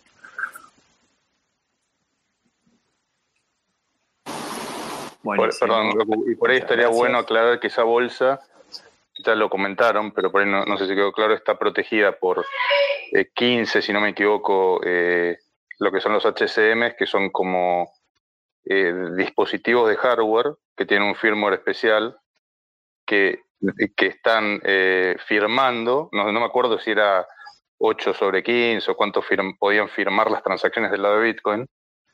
Y esos dispositivos no están, están mantenidos por gente eh, relevante del ecosistema, pero no los pueden administrar, simplemente los conectan a la blockchain. Y esos dispositivos hablan con el contrato de bridge. Entonces, eh, lo peor que podría pasar para, eh, porque en realidad el valor de todo RCK está en esa bolsa, que está esa multisig administrada por esos dispositivos. Entonces, lo peor que podría pasar es que apaguen todos esos eh, o desconecten todos esos dispositivos y entonces no se podría gastar del lado de Bitcoin. ¿ok? No se podría devolver a la blockchain, pero no se perdería. Y creo que en algún momento le escuché decir a, Sergio Lerner o a, alguno de RSK que pensaban en poner como un grupo de dispositivos eh, B que lo que, que lo que haría es que en el caso de un ataque de apagar todos los principales, prenderían los del grupo B y esos podrían firmar las transacciones con el contrato de bridge. No sé si dije algo mal, pero como concepto. Eh, todo excelente, excelente, perfecto. la verdad que me encanta. Eh, yo no podía haber explicado mejor. Excelente, Eduardo. Muchas, gracias. Ya están en Edu esos firmantes del grupo B. Tienen un timeout, o sea, si, si desapareciera el grupo A hay que esperar un tiempo, pero una vez ocurrido el timeout, el grupo B puede firmar. Bueno, excelente.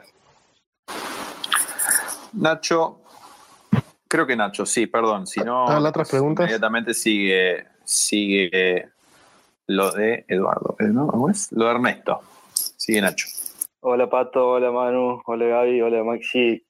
Terrible laburazo se mandaron con RSK.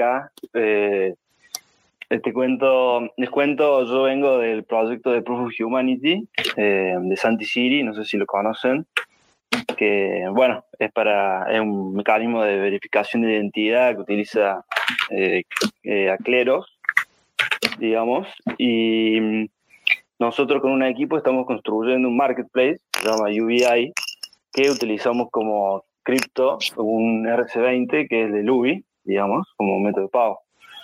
Eh, y bueno, nosotros entonces estamos, digamos, importando todos los perfiles de Proof of Humanity y este RC20 token. Mi pregunta era, yo tengo dos preguntas, que son las dos barreras principales que tenemos ahora. Eh, nosotros no podemos deployar en mainnet porque tenemos un problema de gas altísimo, entonces sería muy inviable para que las personas puedan transaccionar con los UBIs y comprar y vender productos. Entonces eh, optamos por eh, DAI, XDAI. Y nosotros también estamos eh, como core estamos usando el, escrow de Cleros, que es también, bueno, es un escrow, pero que lo tienen todo armado con, con un contrato, un smart contract sobre eso. Y quería saber, digamos, si se nos presentó la opción, eh, una persona nos, se nos acercó diciendo que podríamos usar RSK, pero no sé si ustedes también tienen un protocolo que automatice el bridging de los tokens y eh, recién tuve la edición de white paper mientras estaba escuchando y sí vi que tienen un, bridge para RC20. Y mm, bueno, si tenían un protocolo que sea automático el bridging y si mm, habría que importar también, eh, o sea, debería deployar también eh, Cleros y Proof of Humanity, digamos, los perfiles sobre RCK. Mira, Nacho, te, te digo, somos amigos de, Fede, de Santi, eh, fans de todo lo que están haciendo. Eh, entiendo que Cleros ya está deployado o se deployó en la testnet de, creo que en la mainnet de, RSK, así que eso ya no debería ser un problema. Eh, entiendo que, hubo algunas charlas en algún momento de traer también el proyecto de Santi, deployarlo sobre RSK. Y sí hay un bridge entre Ethereum y RSK donde muy fácilmente se pueden mover los tokens de un lado para el otro. Te, propongo escribime después por directo y, lo seguimos offline, pero sería, sería divino tener el proyecto y el marketplace también deployado en, en RSK, no puede estar en, múltiples infraestructuras eh, y seguramente esto lo, va a acercar a, al público bitcoiner, así que también les, les, amplía como eh, el scope dentro del ecosistema. Así que encantado de ayudar y me parece divertido. Oh, excelente, Gabriel. Sí, eh, perdón. Sí, perdón, acoto que me parece que, el, que Ubi ya está subido al, al bridge con, con RCK que es tokenbridge.rck.co. Eh, no estoy seguro cuál es la liquidez, pero estoy casi seguro que ya se pueden transferir UBIs de la red de Ethereum a RCK. No puedo creer. un golazo. Sí, sería un golazo. No puedo creer lo que me están diciendo porque este es un tema que estuvimos hablando con el equipo desde hace como hace mucho tiempo.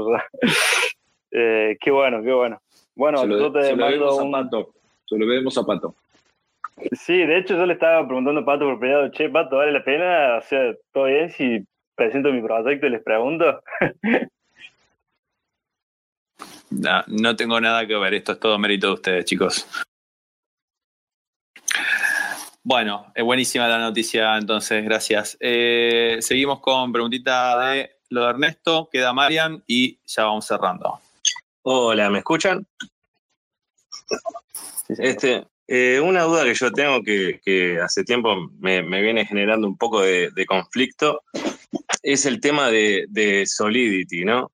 Porque, o sea, a mí me encanta todo esto que, están haciendo ustedes, este, que yo también es lo que quiero, ¿no? Como poder ayudar a fortalecer este, Bitcoin, la, la escalabilidad, este, lo de correr los smart contracts, lo, que está pasando con Lightning Network. Este, y yo me pregunto, eh, ¿por qué como, voy a hacer una palabra que no es la, más linda, transar con Ethereum y tener que usar Solidity y cómo no estamos, por ejemplo, yo ahora miraba una cosa de, Peter Woolley, por ejemplo, que sacaba MiniScript, que es un lenguaje supuestamente como para Bitcoin. ¿Por qué no estamos pudiendo, o, yo estoy equivocado, este, poder hacer estas cosas sin pasar, digamos, por, por, por, la, por la mano de Ethereum y no hacerlo directamente? ¿O es una estupidez lo que estoy diciendo y no tiene sentido? y está bien y, y, lo mejor es aprender Solidity si uno quiere colaborar en, en, en, que Bitcoin mejore y no es tan así. A ver si me ayudan a, sacarme de esa duda. Muchas gracias. Dale, buenísimo. Eh, mira, eh, nosotros cuando, cuando pensamos eh, pensamos en que eh, el efecto de red de la comunidad de developers de smart contracts y de soluciones de DeFi que se estaba construyendo en Solidity tenía eh, el impacto y la escala suficientes como para que lo más conveniente sea trabajar sobre esa comunidad de developers y ofrecerles la seguridad de Bitcoin sin cambiarles el lenguaje en el que ya estaban trabajando. Y creo que hoy, en retrospectiva, eh, fue una buena decisión porque los billones de dólares que, de, capitalización de mercado que tienen todas las aplicaciones construidas eh, en Solidity, hacen que para mí vaya a ser muy difícil imponer un nuevo lenguaje que, tenga este efecto de red, sobre todo entre los developers ¿no? que están construyendo estas soluciones. Eh, igual eso no quita la posibilidad de que no puedan haber compilers que permitan después desarrollar contratos inteligentes en Java eh, o en cualquier otro lenguaje. De hecho, eso lo hablamos bastante con Sergio en el momento de decir, bueno, uno de los grandes problemas que tenemos en el ecosistema es que no hay suficientes developers que, sepan programar contratos inteligentes y, lo que más hay en el planeta son developers que saben Java. Entonces, eh, ¿cómo hacer que, sea más fácil para un número más grande de developers poder empezar a, trabajar y aportar en el ecosistema? Eh, así que eso respecto del efecto de red en, el ecosistema de DeFi y de contratos inteligentes que creo que eh, por más que hayan otros lenguajes que puedan ser mejores, eh, por ahí se puede resolver con algún tipo de, compilación, eh, pero va a ser muy difícil generar un, efecto de red de developers con conocimiento DeFi en otro lenguaje. Pero si, se impusiese un nuevo lenguaje, digamos, se podría adaptar RSK para, para ser compatible de alguna manera. Eso no debería ser un problema. Y creo que había quedado dos preguntas pendientes del anterior, que no quiero olvidarme. De, RGB, la verdad que no soy un experto, no sé, no sé eh, mucho al respecto. Eh, cuando hablé con Sergio, me acuerdo que, parte de su feedback es que, todavía lo ve como muy, muy, lejos y muy experimental, eh, pero siempre todo tipo de innovación sobre Bitcoin es interesante, ¿no? Como que lo que nos une a todos nosotros es que queremos ver la, mejor infraestructura y las mejores tecnologías que puedan servir y cambiar la vida a millones de personas eh, construidas sobre Bitcoin. Así que eh, mientras sea de código abierto, estamos como mirando muy ansiosamente toda la innovación que sucede en todo el stack tecnológico. Y creo que la otra pregunta era por qué escalabilidad en Lightning versus Lumino. Eh, o sea, lo que está sucediendo en Lightning es espectacular y de hecho, si ven, eh, hubo una noticia de un bridge entre Lightning y RSK hace unos días, eh, que salió creo que del hackathon de, de Sobring. Así que lo que más festejamos y celebramos es la interoperabilidad entre los layers superiores de Bitcoin. Eh, lo que sucede es que con Lightning solamente por el momento se pueden enviar Bitcoins, mientras que por Lumino o por los rollups que van a deployarse sobre RCK se puede enviar cualquier token. Entonces, por ejemplo, un salvadoreño podría mandar sus bitcoins a través de Lightning y sus dólares, que sean dólares on-chain, sobre Lumino o sobre un rollup de RCK eh, también con un costo de transacción muy, muy baja. Pero por el momento, hasta que aparezca una tecnología que permita eh, tokenizar satoshis de Lightning, eh, la principal diferencia es que en Lightning solamente se mueven bitcoins y en, el, en los rollups o en los layers superiores como Lumino de RSK se puede mover cualquier token que esté deployado sobre RSK. Y, y, una, una cosita que no quería dejar pasar por alto que, comentaste, Gabriel, y que me quedó grabadísimo, que en 18 meses este, se puede ir todo, todo al tupper, ¿no? me, resultó súper interesante y me quedó grabado a fuego. Sí, en, realidad no es, Ah, sí, sí, a nivel... a, nivel Inflacionario, sí, de, de, hiperinflación la verdad que, Yo sé que no, tenés la bola y que no, dijiste una fecha concreta, exacto. Yo sé en qué sentido lo dijiste, pero me resultó súper interesante el, concepto como para ¿no? irlo metiendo. Yo, yo espero que no pase. O sea, como economista, siempre cualquier pronóstico que hice le pifié. Eh, salvo cuando, cuando entendí Bitcoin y, entendí la tecnología, ¿no? Pero todo el resto de los pronósticos que hice, y espero que esto no suceda, o sea, va a ser muy malo para el mundo si, si hay una hiperinflación del dólar y, las reservas de los bancos centrales de todos los países latinoamericanos se evaporan.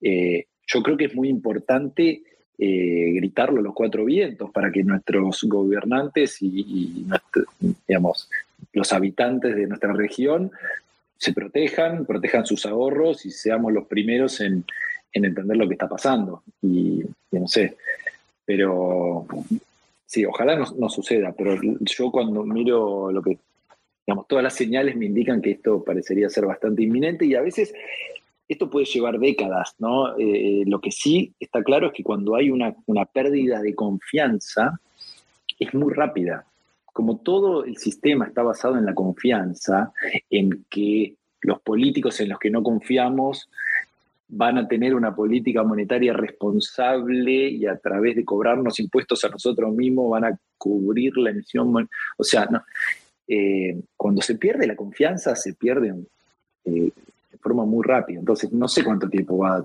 a tardar, pero a mí hay muchas cosas que me indican como que el, COVID y la cuarentena fueron la última gota ¿no? que rebalsó el, vaso. Que bueno, veremos. Por suerte tenemos a Bitcoin, eh, porque esto podría haber pasado hace una década y, no tener una, red de contención que pueda salvar a la, economía de la sociedad. Vos, recién decías, se evaporan las reservas pero también las deudas, ¿no? Si hay una hiperinflación en el dólar, como vos decías, yo no creo que haya una hiperinflación en el dólar, sí puede ser que haya una inflación en los años. a mí me encantaría escucharla a Diana opinar sobre Pedí el micrófono, Diana, así escuchamos tu opinión. Creo que tenés que bajar a alguien, tenés 10 speakers y solo podés tener 10. No, no, ya, ya, ya bajé algunos y, no, la invité a Diana, pero me parece que ahora capaz está cocinando. Ahí, se sumó. Estoy, estoy, estoy, estoy, aquí estoy. Aló, aló. ¿Qué, ¿Qué le querías preguntar, Max? No, el tema de la hiper que estaba diciendo Max, que él cree que no. A ver, el tema es la definición de hiper que usemos, ¿no es cierto? Eh, yo creo que lo que habitualmente se considera una hiperinflación es prácticamente imposible que ocurra en Europa o Estados Unidos. Pero sin que ocurra una hiperinflación, sin que ocurra una alta inflación, lo mismo puede haber serios problemas. Porque la inflación, a nosotros estamos acostumbrados a pensar desde el punto de vista de que sube el precio de los bienes. Vamos a la verdulería y el tomate está más caro. Esa es la forma en que los argentinos o latinoamericanos pensamos. La forma en que los, eh, los norteamericanos o los europeos piensan es que se les destruye el valor de sus ahorros y sus jubilaciones. Entonces, una inflación del 5 o 6%, dos años seguidos, te comió prácticamente el 15% de tu futura jubilación. Es una barbaridad. Entonces, no, no, es, no es lo que nosotros llamamos hiper, pero sí es devastador para la confianza en el sistema de lo que estaban diciendo. Si eso te lleva a Bitcoin o te lleva a algún otro tipo de activo, no lo sé. Lo que claramente ha ocurrido en Estados Unidos en los últimos años, en Europa no, no lo tengo tan claro, es el aumento del real estate y el aumento de acciones. Este, ellos no van al dólar, como diríamos nosotros, justamente porque el problema que tienen es el dólar, sino que se van a otro tipo de activos que conservan el valor real. Y es altísimamente probable que sea, eso también lo que está sustentando el valor de Bitcoin, no solo por el valor de innovación, sino como, bueno, como, como refugio alternativo de, un, de otro activo alternativo. Lo mismo ha pasado con el arte, etcétera. O sea, eh, meto la plata en algún lado que no sea pesos. Y de nuevo, repito, dos años al 5,6%, eventualmente, si eso es lo que fuera, 5, 4%, este, para alguien que estuvo ahorrando desde que tiene 18 años es devastador. Diana, tengo, tengo una pregunta para vos. Eh, ¿Qué opinas que está pasando en el mercado del oro? ¿Por qué el oro no está sirviendo como refugio a la inflación?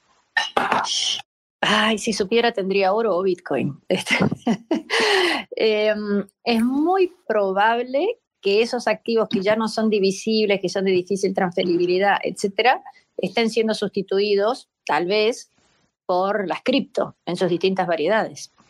Eso también explica la explosión de, de las mil altcoins que hay y que la inmensa mayoría son, son un esquema Ponzi. Entonces, ante, una, ante una posibilidad de ganancia rápida, sustituye al, oro, que era un poco reserva de valor y un poco posibilidad o especulación de ganancia. Pero francamente no lo sé, no, lo, no, no, no le he dedicado ni media neurona al tema del, del oro. No, no, no quiero...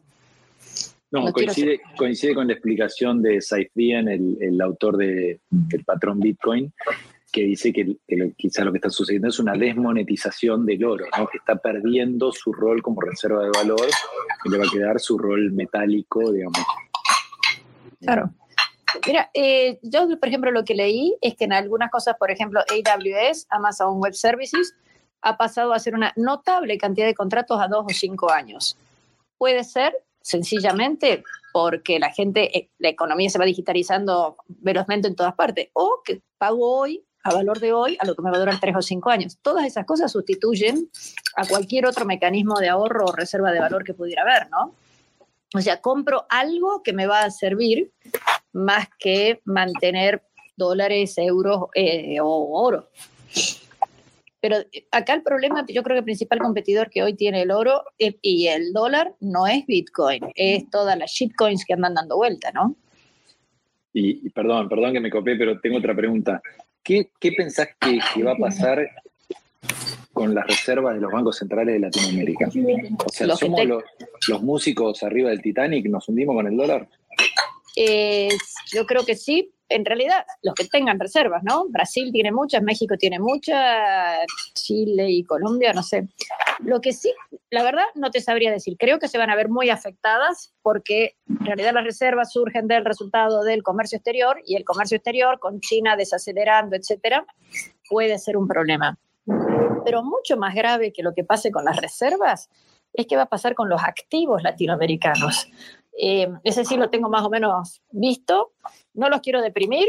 Eh, es más, ustedes son los que tienen Bitcoin, así que deben estar chochos. Pero, ¿por qué alguien invertía en Argentina o en Indonesia o en Turquía? Y porque si te iba bien, subía 20% en un año. Y este, si tenías un poquito de suerte y acertabas con dos o tres acciones, te, te llevabas 40% en un año. Contra eso, hoy tenés todas las cripto. O sea, que el, digamos, la posibilidad de un upside es tan fenomenalmente mayor en cualquiera de las cripto que para, un, para cualquier inversor, antes que, animarse a meter en, en, estos países emergentes, yo creo que, que te ponían el 1 o 2% de su, de su portafolio en nuestros países y le vas a poner el 1 o 2% a algo. Digamos, si Shiba Inu eh, no se hubiera hecho pedazos, yo creo que habría habido una salida, eh, eh, digamos, gracias a Dios existen esos ejemplos para que la gente diga, uy, es cierto, pueden bajar. Si no, Y esto, y esto me hace, me hace acordar nosotros, ya hace rato que veníamos diciendo que eh, el dólar es la moneda más fuerte que tenemos en el planeta. O sea, cuando, cuando estemos llegando al fin de este ciclo de monedas fiduciarias, las primeras monedas que van a caer son las más débiles, ¿no? Y, ahí es donde creo que uno puede empezar a unir los puntos, ¿no? De lo que está pasando en el Líbano, lo que está pasando en Turquía, eh, lo que está pasando en Argentina, en Venezuela. Eh, el otro día alguien posteaba que hay 1,4 billones de personas en el mundo que están viviendo en países con más de 10% de inflación. Eh, estamos hablando de la caída del dólar, pero antes se van a caer muchas otras monedas. Completamente de acuerdo, lamentablemente. Y perdón, acuérdense la famosa ecuación, la cantidad de dinero por la velocidad tiene que ser igual a las transacciones por su precio, MB igual a P por T. Ojo que nosotros de nuevo en nuestra mentalidad pensamos en el kilo de tomates o la lata de arvejas. Pero a nivel global, ¿qué otras cosas se pueden comprar? Y se puede comprar soja, se puede comprar gas de Rusia, este, en este de marzo ahora ha habido algunos commodities en energía que han subido casi 400%. O sea, si vos le metés más plata a la economía y no hay más producción de algunas cosas, las pocas que sean más necesarias van a subir una barbaridad. Claro. o sea, nuestra estructura mental está pensada para otras cosas. Nosotros no pensamos en cuánto cuesta el gas. Y los chinos y los rusos sí.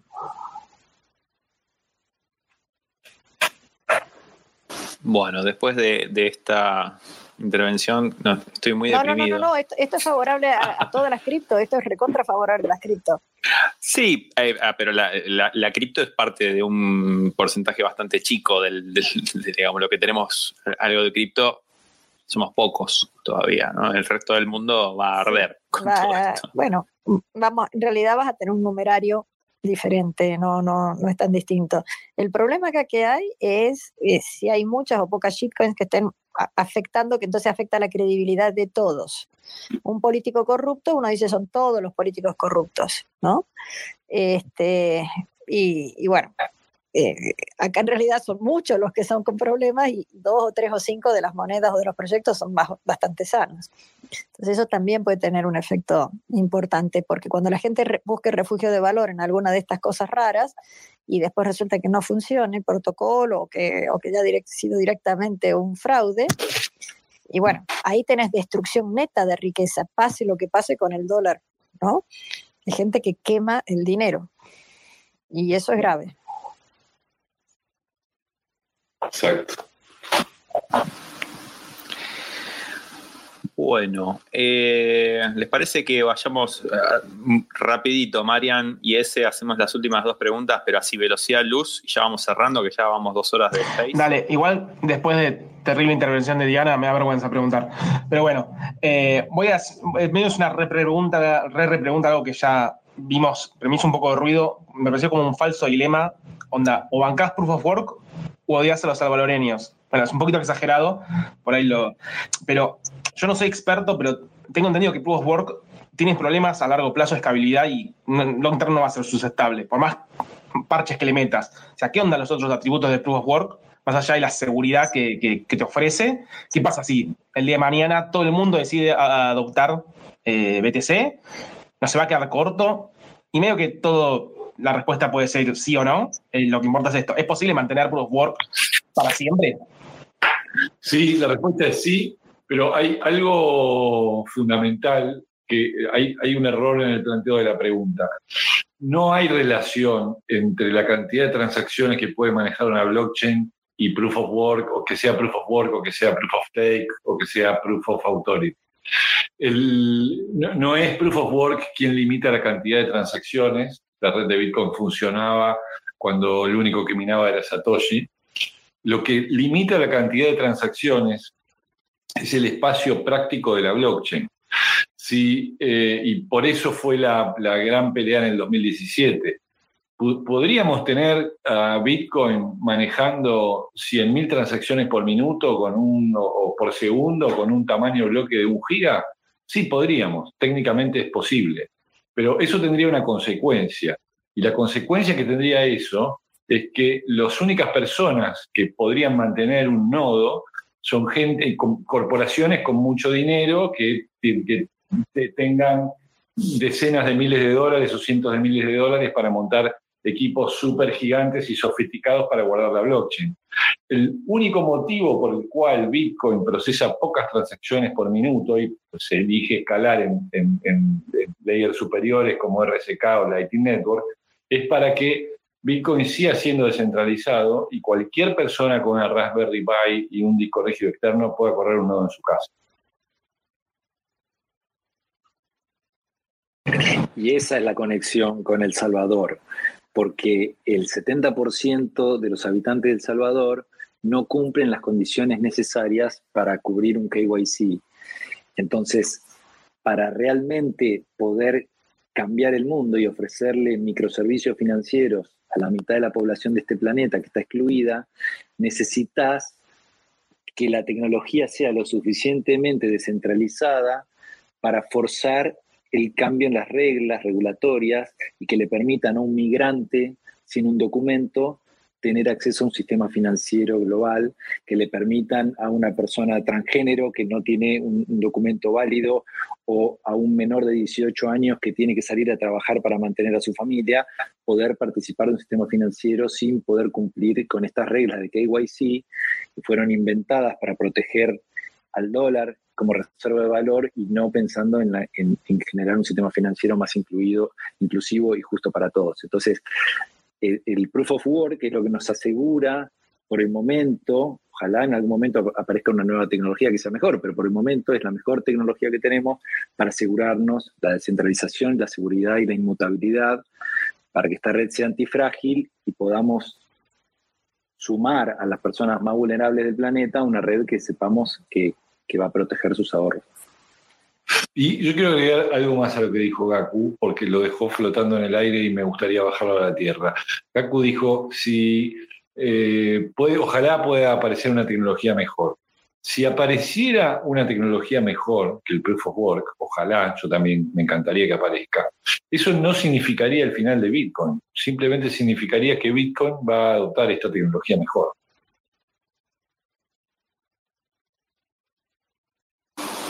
Buenísimo. Excelente. Gracias por la respuesta. La última pregunta, ese. Ahí voy. Buenas. Eh, bueno, relacionado con el tema de Proof of Work, yo lo que quería consultarles es cómo ven eh, el, advenimiento, digamos, próximo de, que Ether pase, pase de, Proof of Work a, Proof of Stake, digamos, eh, en el sentido de qué va a pasar con todo ese poder de cómputo que hoy está al servicio de Ether, ¿cómo ven esa, esa migración que, va a ocurrir, no? Qué buena pregunta. Varios dijeron que no la ven muy, muy positiva. A, ver, yo la verdad es que alrededor de verdad debe ser un año que ya no sigo esa, esa novela, pero te voy a decir, te voy a dar mi opinión informada con un año de antigüedad.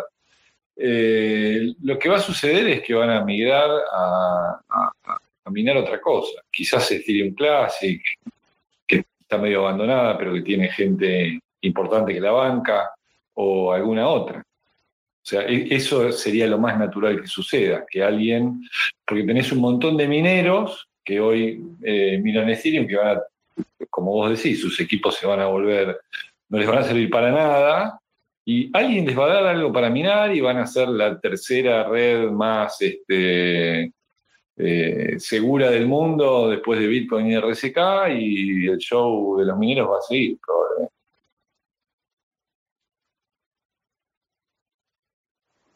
Bien, gracias.